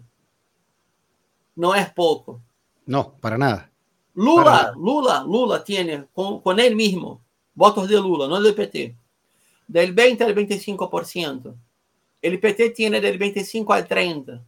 Por ahí más o menos se dan las elecciones en primera vuelta y en balotaje.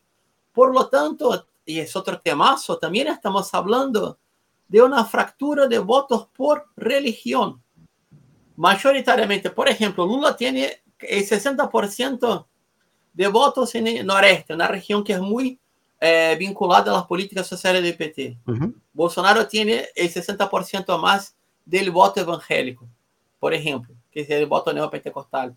Con las mujeres pasa lo mismo.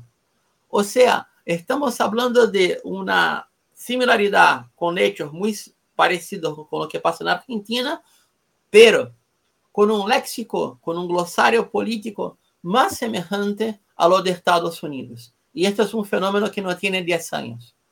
En términos de investigación científica, el objeto está volando, corriendo y uno va por detrás intentando agarrarlo y atraparlo. Sería más o menos eso en ese momento. Eh, Rufito, ¿tenés alguna pregunta para hacerle a Bruno? Sí, hola Bruno, ¿cómo estás? Buenas noches.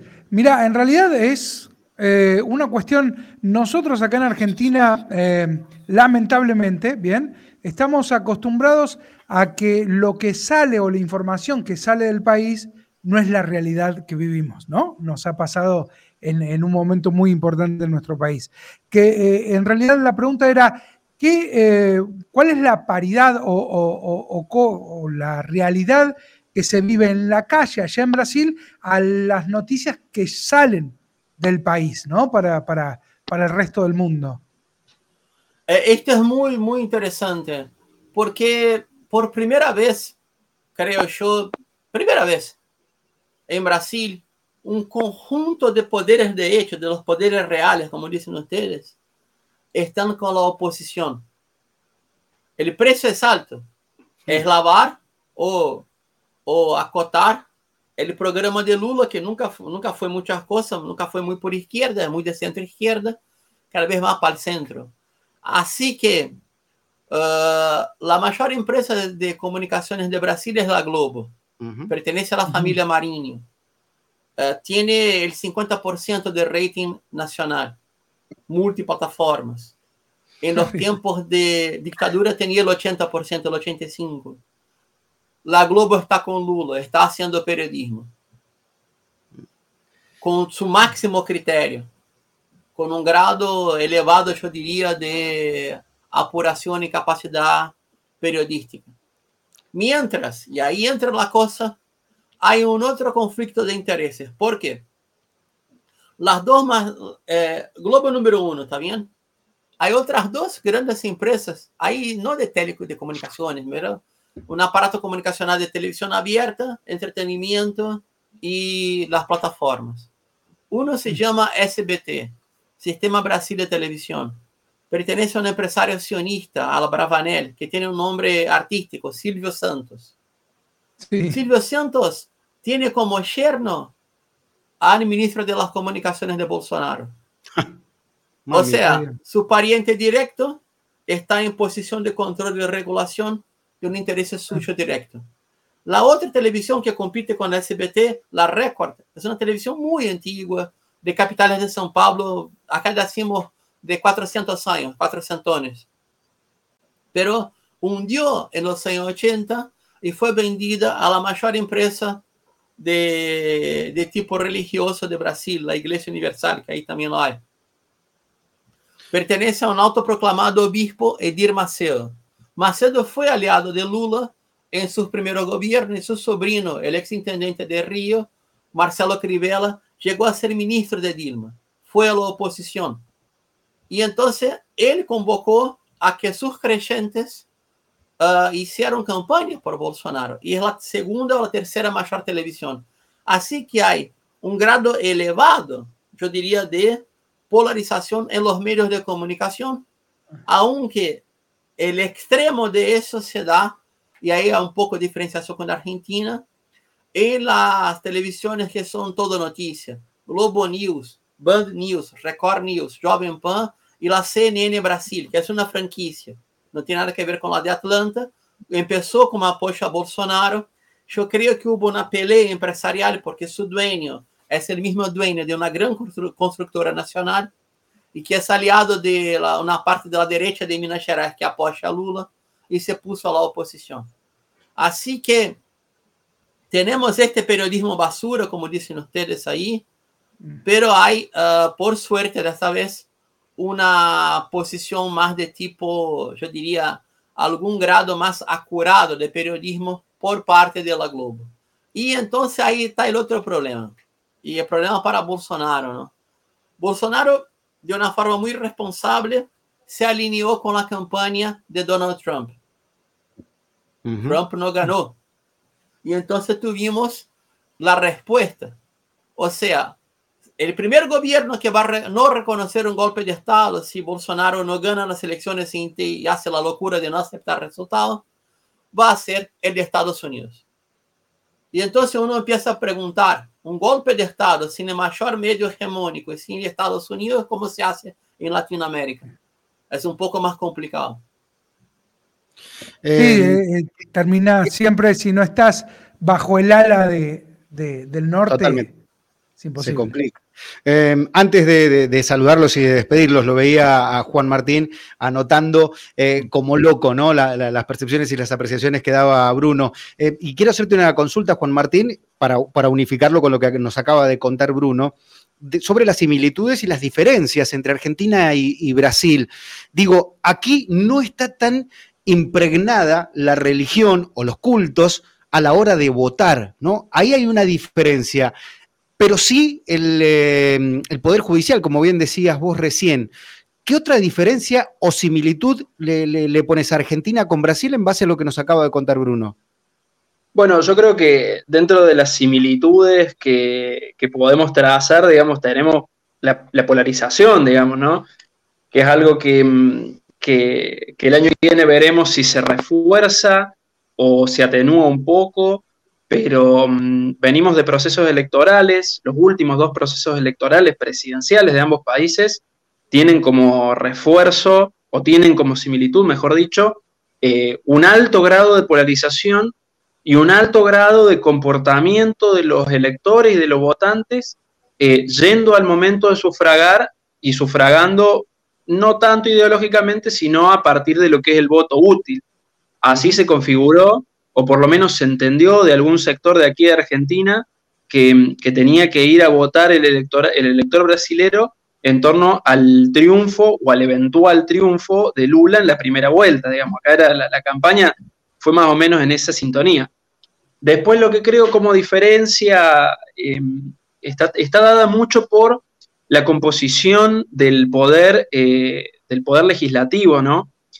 Eh, digo, hoy por hoy estamos viendo que hacia adentro del frente de todos está habiendo discusiones, debates y tensiones en torno a algunos temas determinados, pero mm, uno si se pone a hacer un análisis un poco más exhaustivo de cómo se configuran los bloques políticos eh, aquí en Argentina, nos encontramos con bloques políticos un poco más sólidos, ¿no? Eh, y eso es lo que explica por qué en Argentina no hemos tenido procesos eh, de destitución de presidentes o de vicepresidentes y en Brasil se haya llegado a, un proceso de destitución de una presidenta como fue Dilma, ¿no? Eh, y asumiendo, asumiendo como, como presidente Temer, que forma parte de uno de los partidos que, estuvo en la contienda, en la última contienda electoral, digamos, ¿no? Em, creo que eso es una, una ventaja que tenemos en Argentina, eh, debido a que le da un poco más de estabilidad a las instituciones, a la institucionalidad, y permite eh, generar o da un marco para generar acuerdos em, un poquito más amplios, no quiero decir tanto más amplios porque, insisto, dentro de lo que son la, constitución de los bloques políticos mayoritarios hay diferencias, hay tensiones, eh, y de lo que se trata justamente, eh, o, la tarea que tienen quienes comandan esos bloques, eh, justamente es mantener las diferencias. Em, hay, una, hay una frase muy popular que es, adentro a los sillazos, afuera a los abrazos, ¿no? y esa es la tarea que, que tienen que tratar de generar día a día para mantener cohesionados los bloques políticos. Eh, y algo que leía yo del proceso brasilero que, se va a definir el 30 de octubre es que no va a haber mayorías en, la, en, el Congreso de Brasil. Entonces eso va a obligar, hoy por hoy, digo, mm. uno lee acá de Argentina los análisis de, de algunos medios de comunicación y uno se encuentra con, bueno, el PT le recrimina a Lula, que se está yendo al centro, que no está yendo tanto a la izquierda.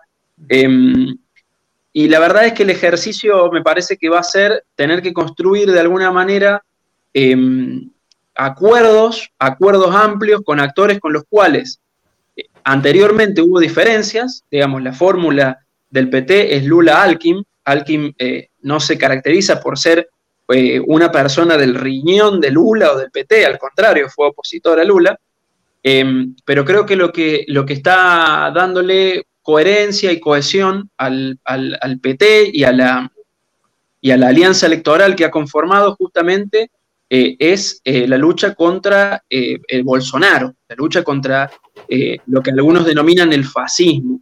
Entonces me parece que desde Brasil se tiene que tomar nota de esto, porque en Argentina más o menos pasó lo mismo, digamos, nos unimos en contra de Macri, pero después una cosa es configurar una alianza política y otra cosa es gestionar y sobre todas las cosas gestionar esas contradicciones que en algún momento en Brasil van a surgir, esas contradicciones internas que en algún momento van a surgir y que ahí veremos cuál es la cintura política que tiene Lula en este nuevo periodo para mantener o no ese bloque que veremos, yo estoy dando por, supuesto que gana a partir de alguna encuesta que vi, pero bueno, si llega a ganar, ver cómo puede mantener esas, em, esas diferencias hacia adentro, ¿no? Antes de despedirlos a ambos, me da el pie justo Juan Martín para preguntarle a Bruno quién gana el 30. Wow. Bueno, lo que habló, lo que, habló el colega Juan nos daba para un debate largo de política comparada, y con un grado un poco mayor de rigor. Pero no quiero, digo, eh, romper la hora más o menos combinada. Pero en términos de mayoría, esto sí puedo hablar después la diferencia y percepciones de, del voto religioso en Brasil, para que ustedes tengan idea, lo que serían punteros y manzaneros ahí, hoy por hoy son los pastores aquí. Mira. Más o menos. Ajá. Mira. Está bien. Y las mayorías en el Congreso se dan por la disposición del presupuesto. El partido de Bolsonaro hizo 100 diputados en 513. Pero de hecho, de a cada 20 diputados solamente uno ganó voto, los demás vinieron por lista. Mm. Y la otra situación muy complicada es que este mismo partido que hoy apoya a Bolsonaro, los tres, la verdad, fueron partidos de la base de Lula. Lo, el problema es el reparto de cargos y presupuestos. Porque el Congreso tiene una base municipalista, si quiere hablar con buenas palabras, o entonces parroquiales, localistas, o de intereses privados, si quiere decir con las palabras que son. Pero básicamente son 300 votos que uno se los tiene que ganar con plata y cargo. ¿Está bien? Y hay todo un modelo de negocios interiorizado en regiones específicas que hacen con que estos oligarcas siempre ganen. Sobre el 30, y ahí es muy complicado. Vamos. Lo, el, el, concreto es, Lula tiene una, tuvo una ventaja de 6 millones de votos en la primera vuelta. Las encuestas Bien. más sólidas dan que hay un número de todavía votos variables o votos de indecisos o votos cambiables que son de 10 a 11 millones. Es mucho para Bolsonaro convertir la mitad de estos votos. Pero Bolsonaro tiene la adhesión del gobierno de Minas Gerais, el segundo mayor colegio electoral de Brasil, y que tiene el único gobernador de los ultraliberales. Aquí sería el Partido Nuevo, no sé cómo sería en Argentina, sería como si fuera el Partido Libertario. Uh -huh. Ganó y fue reelegido. Y es un empresario que tiene también, como siempre, padrón brasileño, un conflicto de intereses, porque su familia tiene una empresa prestamista.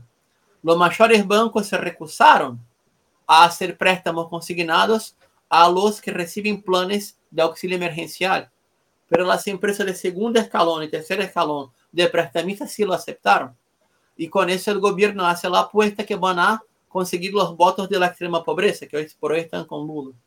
Por lo tanto, esta variable, que ya está en la casa de un millón y algo de reales de préstamos consignados, que es un crimen financiero, porque para el otro año hoy están recibiendo el 600 reales, para el año fiscal 2023 va a bajar para 400, la gente no va a tener más cómo pagar su préstamo. Por eso ah. los grandes bancos no entraron. Yo explico eso porque esta parte de la plata para la extrema pobreza es la apuesta de Bolsonaro para conseguir los votos cambiables que, que le faltan. Y la otra situación es así. Por la cultura política brasileña hay que generar hechos nuevos a cada etapa de la campaña faltando 13 días, ¿qué grados de hechos nuevos y contundentes se puede generar de un lado y del otro? Y ahí va a ser muy semejante a la crónica roja o cosas de ahí que aquí ya pasaron también. Por ejemplo, y yo encierro con eso. Lula perdió la primera elección presidencial porque el entonces concurrente Fernando Collor de Mello se uh -huh. puso a él acusándole de querer abortar a su hija. Y eso le tiró de las condiciones psicológicas para el segundo debate. Ganó el primero, iba a ganar el segundo, la edición del debate y la composición del escenario, la Globo lo hizo a propósito para que Collor ganara. Estas cosas pasaban en Brasil. El director de la Globo dijo eso en entrevista, sí, de frente. Pusimos el escenario para que Collor ganara. Así que, ¿qué grados de hechos nuevos pueden pasar en los próximos 12 días? Anda a saber. Porque el blanco mayor y los flancos abiertos son la familia Bolsonaro y la familia de la primera dama, la señora Michelle Bolsonaro. mucho más, más, flancos mucho más abiertos que Lula y su staff de campaña. Sería por ahí. Bruno, eh, gusto, como siempre, el lunes próximo ya más cerca, ya cerquita de, la fecha límite, vamos a tener seguramente algo candente para, disfrutarte, así que te agradecemos hoy, sabemos que estás muy requerido, saliste en la televisión rusa, saliste en la televisión iraní, eh, ¿dónde más estuviste en estos días? También estuviste en radio. En la radio de Capital y hace poco en la televisión colombiana que que la televisión es una subsidiaria de la RCN, que es una cosa impresionante, está muy a la derecha, pero me llamaron ya dos veces, la NTN 24 horas. Eh, es un gusto contar, contar con vos en, este equipo, así que muchas gracias por tu generosidad, por tu sapiencia también y por tu paciencia, ¿no? Hoy técnicamente no están las mejores, te agradezco un montón y nos vemos el lunes próximo. Está bien, está bien. Gracias a ustedes, buenas noches. Recomendación, ¿eh? léalo a Bruno, está saliendo su primer artículo en, en servicionoticias.net y ya Luciano lo está terminando de cuidar para, ponerlo publicado. Eh, gracias, Brunito, nos reencontramos el lunes. Chao, hasta luego. Bruno Lima Rocha desde Brasil, ¿eh? un, cráneo, como también Juan Martín, a quien le agradecemos ¿eh? sobremanera por, por, haber participado. Mucho contenido, eh, vi que anotaste un montón, Juan Martín, y que seguramente va a traer algunos resabios de, material. ¿Dónde te podemos leer? ¿Dónde podemos contarnos un poco de tu consultora? ¿Dónde la podemos ver? Bueno, la, la, consultora tiene redes en Instagram, en Facebook, en Twitter, Nueva Mayoría Consultora. Y mm, sí, anotado porque hay mucho para, para, debatir, para intercambiar. La verdad que muy, muy, muy fructífero ahí el intercambio con Bruno, así que eh, agradecido por la, por la instancia, por la oportunidad y bueno, eh, a disposición para lo que haga, por lo que le haga falta. Eh, querido Juan, un gusto y estamos en contacto próximamente, seguro, para, para, hacer algo más extenso, como, como vi que los dos tenían ganas de, de debatir un poquitito más, y está bueno poder hacerlo, ¿no? Porque uno se nutre de esto.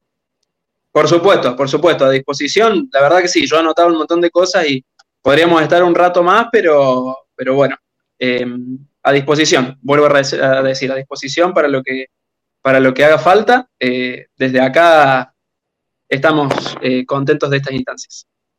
Muchas gracias, Juan Martín. Hasta la próxima. Gracias. Buenas noches. Mamita, qué lujo nos dimos, Rufo, ¿no?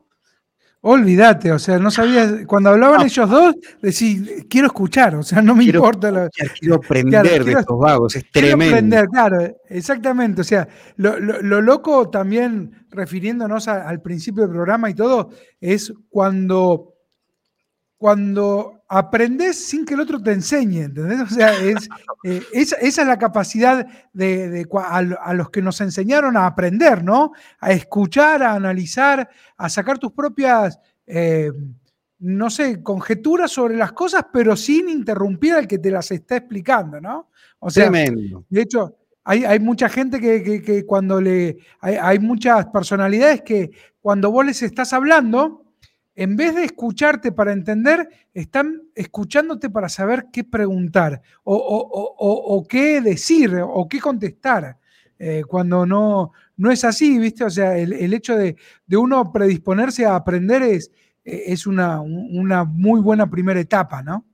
Totalmente, y un gran primer programa. Y hablando de primer programa y de aprender un poco, si bien los dos de jóvenes hemos visto y hemos consumido y hemos hecho deportes, hoy uno de los más jóvenes, de hecho creo que es el más joven del equipo de SDN, estoy hablando de, Agustín Suárez, que es el especialista en deportes, uno de los especialistas en deportes que tenemos en SDN, conjuntamente con Matías Vara, ya está en línea, listo para hablarnos de lo que ha sido esta semana en materia deportiva, que también tiene un montón. Yo a priori, sin ser un especialista del tema, puedo tocar temas como Chau Gallardo, eh, puedo hablar de, de Jepo en la liga, eh, pero está bueno poder sumarlo al señor Agustín Suárez, que ya está ahí, y que nos cuente un poco lo que ha sido esta tremenda semana deportiva en la República Argentina y en San Luis propiamente dicho. Hola, Agus, querido, ¿cómo te va?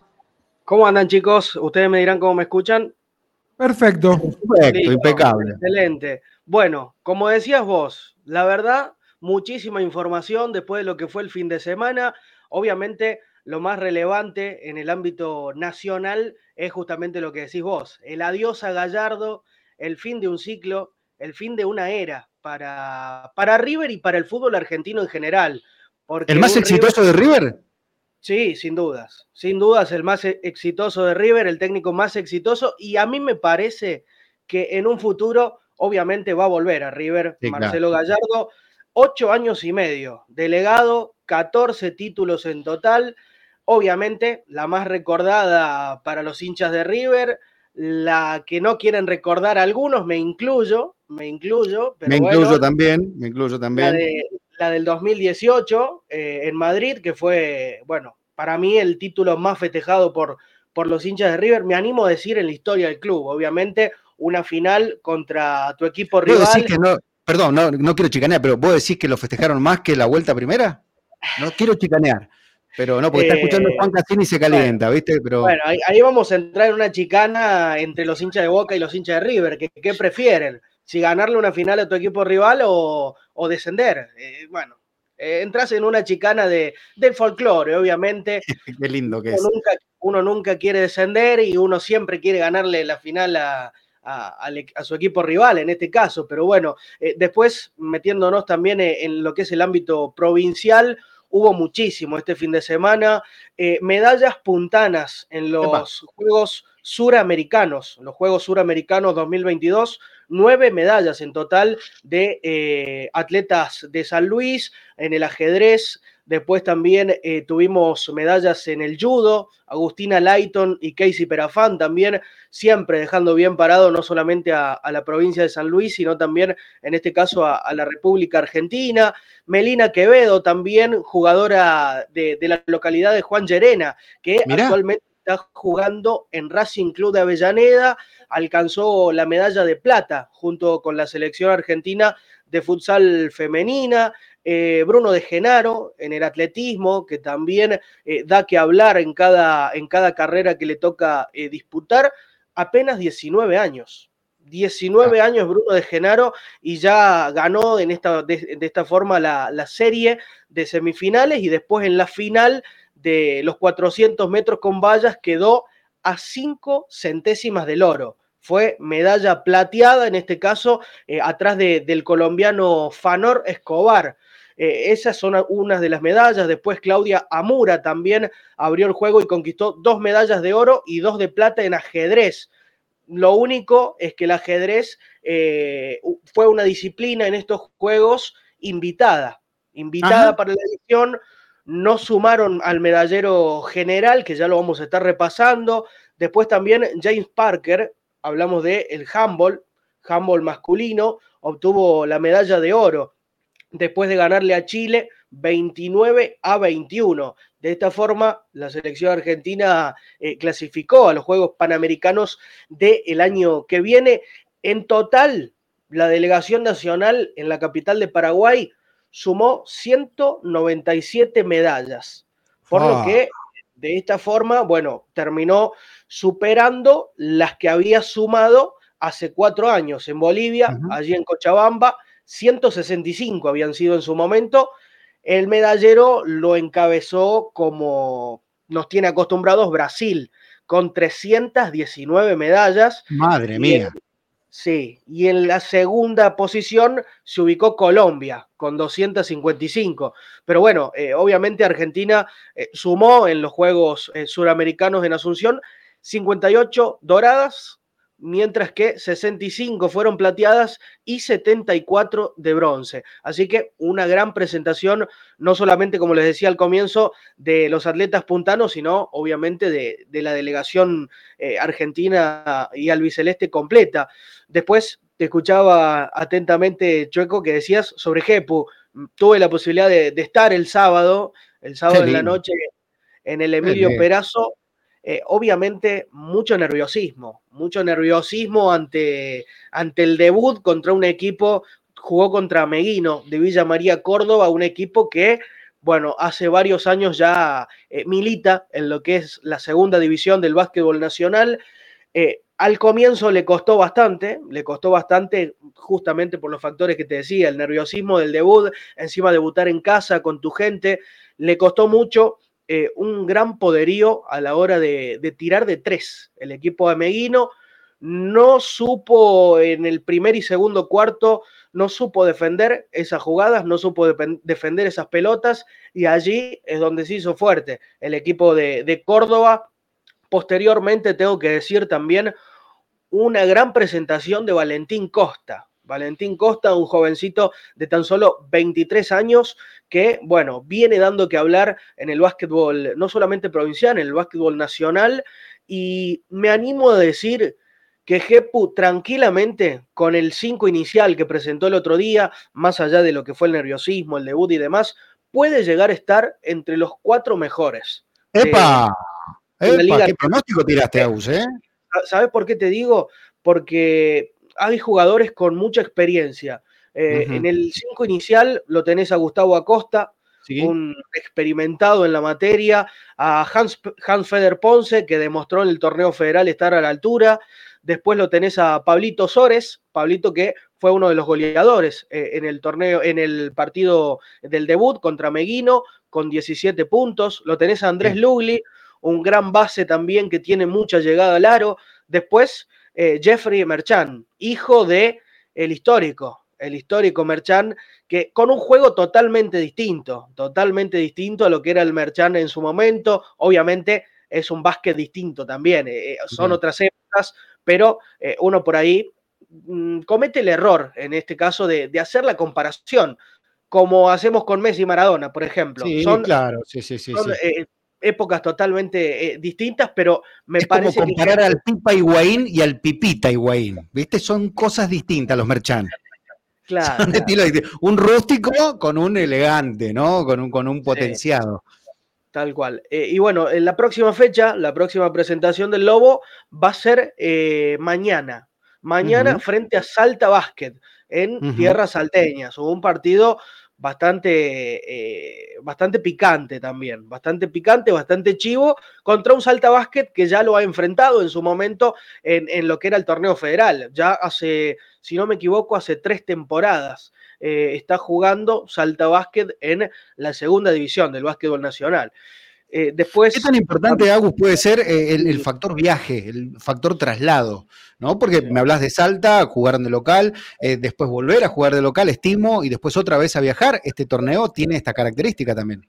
Sí, tiene esta característica, por eso la importancia, y hay que recalcarlo, el apoyo por parte del gobierno. Eh, el apoyo por parte del gobierno provincial, tener un presupuesto para poder, lógicamente, realizar todos estos viajes y primero armar un equipo que esté a la altura.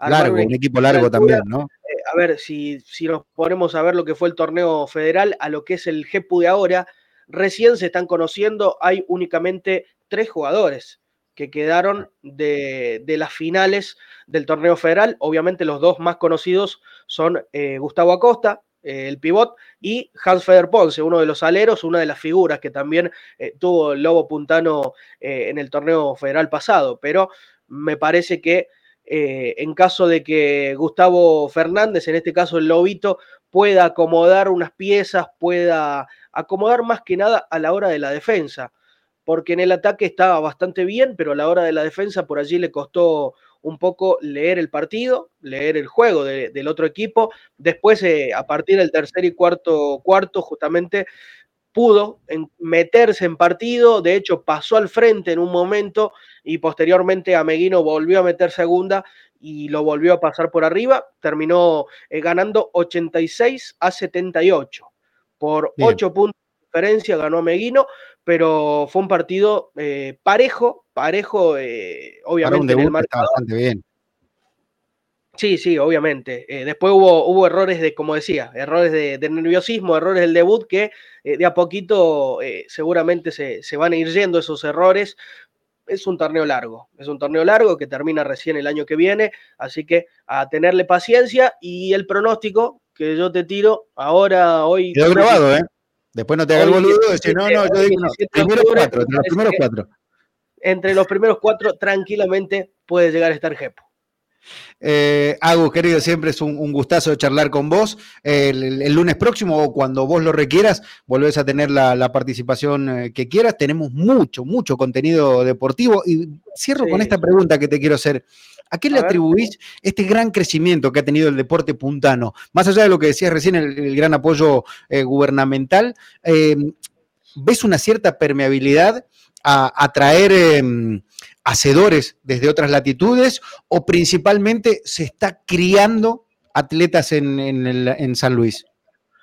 A mí me parece que, la gestión, la gestión en este caso por, por parte del gobierno, por parte de la Secretaría de Deporte hoy en día, después de que, de que se terminó fundando, lo más importante de, a ver, ¿por qué ha crecido el deporte en general? No vamos a, individualizar en ningún deporte porque la verdad que, todos los deportes vienen creciendo y a pasos agigantados, me parece que es por la infraestructura.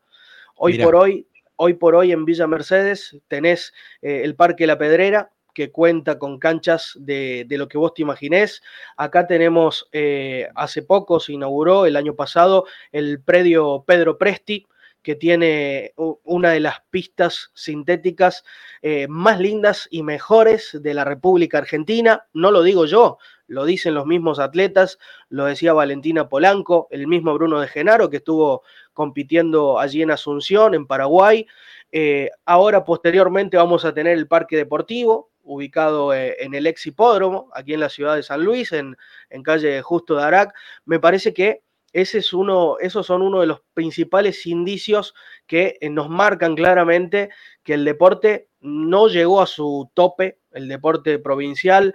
De hecho, bueno, cuando vienen delegaciones eh, no solamente de fuera de, la provincia, sino también fuera del país, como lo fue en su momento los Juegos Binacionales, eh, admirados, admirados por, lo que son las, las instalaciones. Bueno, me olvido del AVE Fénix, me olvido del campus ULP, que también, eh, la verdad que eso me parece que, ha generado que, bueno, se puedan formar y de la mejor manera, no solamente deportivamente, sino también físicamente, psicológicamente, que es muy importante para los deportistas de, élite, para los atletas de élite que hoy en día eh, están dejando eh, bien parada, por suerte, no solamente a, la provincia, sino también ya representando al país. y que no es, no es nada menor, la verdad, y que me parece que va a seguir creciendo a medida de que vayan, de que vayan pasando, eh, obviamente, los días, las competencias.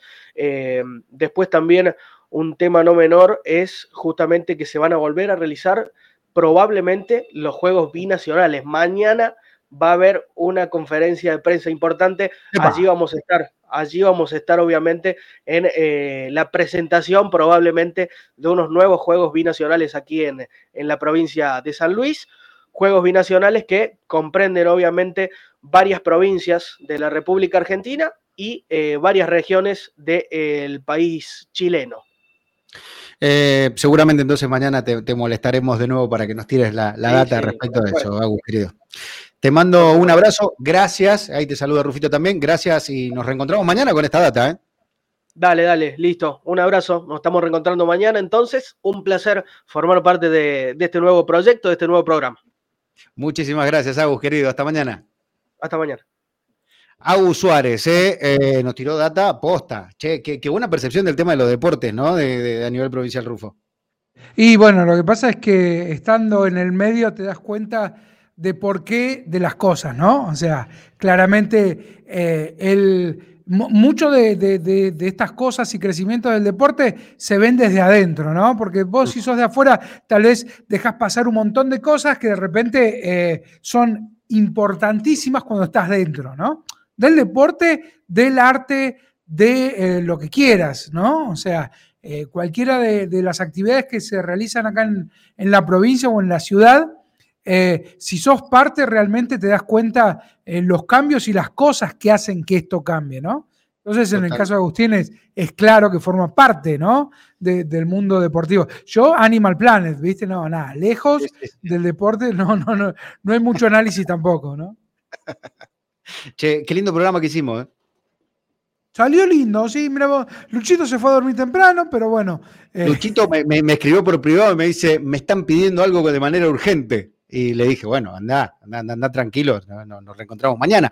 Mañana, lo que sí, va a estar eh, Adrián Gutiérrez, eh, el economista, nuestro economista de cabecera, hablando un poco de los últimos números del INDEC y de esto que hablabas y preguntabas vos recién de, esta cuestión de por qué nos afecta tanto a la República Argentina todo lo que pasa en el mundo. Parece que fuera todo acá, ayer era todo acá. hay cosas que no entiendo, que no, no le alcancé a, Bueno, no era preguntar, pero es un análisis. O sea, si hay un problema en México, o sea, si México está mal, nosotros estamos mal. si Brasil está mal, nosotros estamos mal.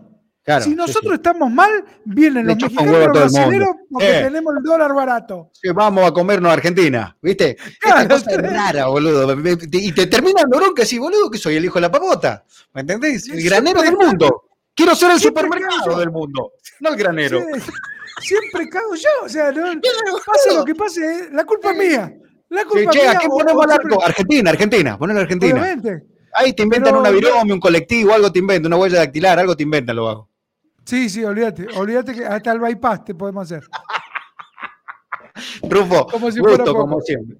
Che, eh, gusto como siempre. Eh. mañana hinchamos las pelotas de nuevo otra vez al aire. Eh, un montón de mensajes que mañana vamos a leerlo, porque está todo desordenado ahora. ¿viste? Es el primer programa, no le dimos difusión. Mañana le vamos a dar rosca para que la gente se sume y, que vamos a hacer algunos recortecitos, porque han quedado mensajes zarpados que van a traer quilombo. Y han habido gente interesante diciendo cosas importantes, ¿no? Y que van a traer repercusiones. Ojalá de así sea. ¿eh? Ahí te un par de mensajes recibí por la, por la editorial. ¿Ah, sí? sí, sí, sí, ¿Y qué te invitaron a algún lado? ¿O te invitaron a retirarte de algunos lugares? No, me dijeron, escúchame, después me lo explicas bien. Yo le dije, te lo paso escrito. Ah, está bien. Acto, seguido se lo pasé por escrito, ¿no? Ah, ah, mira vos, para que, quede claro, ¿no? Claro, para que, capaz que leyendo entiendes más. ¿no? Sí, bueno, son cosas que pueden pasar. Pueden pasar, pueden pasar. y, de hecho van a pasar muchas veces más. Bueno, ahí estaremos los dos, total. ¿Cuál es el problema? Ah, una mancha mal, tío, ya nos hace pantera, ¿me entendés? No nos queda mal lugar para mancha. Olvídate, hay tanta, o sea, si seguís manchando va a quedar todo negro, y sí, como decís vos. Pantera somos ahora, claro. Rufo, siempre un gusto, un gusto compartir aire, aire con vos eh, por tu generosidad, el, la tuya, la de Maxi, la de, la de Mauri, la de Marola también, de toda tu familia, y por, por también por tu sapiencia, tu humildad, tu, capacidad de silencio y tu capacidad de hablar en el momento justo también es muy loable, por eso te lo quería decir al aire, sin mariconear ni nada por el estilo, pero gracias posta por ser la, calidad de tipo que sos. Gracias a vos eh, por darte cuenta de lo grosso que soy, lo cual habla muy bien de vos. Eh, no, no, humildad está bien, déjala ahí abajo. Total. ¿Para qué? ¿Para qué mentir? ¿Para qué mentir? No hace uno falta. piensa eso de uno mismo. ¿Por qué, no lo vamos a decir? No es necesario. No, Chaco, nada, gracias a vos y, nada, buenísimo esta, esta, eh, esta vuelta que, le estás dando al medio, que es, importante para los que nos gusta el medio, ¿bien? Eh, y esta, esta otra forma de hacer radio que, es muy difícil que la entiendan. De hecho, MB Channel es radio para ver, ese es el eslogan de, la empresa y, creo que es, muy claro esto, ¿no? Eh, eh, la radio no es un medio, sino es una estructura y es una forma de decir, ¿no? De alguna forma, eh, como, como, como para que quede claro. Así que eventualmente salimos por radio, como estamos saliendo por el 105.3, estamos saliendo por internet, podemos salir por redes sociales, y eso lo que nos da es un poquito más de libertad de la que ya tenemos, ¿no? O sea, eh, esas cosas ya, ya, ya van, van mutando en, un montón de, etapas y, está bueno ser contemporáneo en esto, en haber sido contemporáneo en la radio que, se escuchaba eh, en, la casa a las 8 o 9 de la noche como, como centro de de atención en, una familia, como ahora que, esto que estamos haciendo va a quedar subido para que lo vean cuando quieran, donde quieran, quienes quieran, ¿no? Y las veces que quieran, lo cual eso, eh, eh, eso le agrega la, a nivel personal esa, esa cuestión de omnipresencia bien si se quiere, que tenía en la radio, bueno, ahora no solo que es omnipresente del lugar físico, sino que del tiempo. Así que bueno, nada, eso, eso me pone muy contento. Mejor definición que esa no, no, no he escuchado en los últimos tiempos. Rufo, eh, saludo a la familia, ¿nos encontramos mañana? Le diré, me voy a comer. Bueno, nos vemos. ¿Qué va a comer? No sé, veré que me dejaron. Eso te pasa Sí. por venir al aire, boludo, ¿eh? Mirá, Lucho, Lucho me está comiendo. Lucho Eh, está entrando en este momento Lucho como un loco, como un loco. Chao, Atendé el teléfono, Lucho, cuando te llame. Lucho, Dale. atende el teléfono, Lucho. Chao, Rufito. Chao, Chuequito. Nos vemos. Hasta mañana. Señoras, señores, nos vamos, nos despedimos. Gracias a todos por habernos acompañado. Esto es eh, En Son de Paz, esto es el 105.3, esto es SDN Medios, ¿eh? la radio, SDN Radio. Esto es lo que queremos hacer y que va a costar un tiempito todavía, ¿eh? para que uno pueda digerir o entender hacia dónde vamos. Lo cierto es que vamos y vamos en camino. Y este camino lo vamos a hacer con vos. Chau, hasta mañana.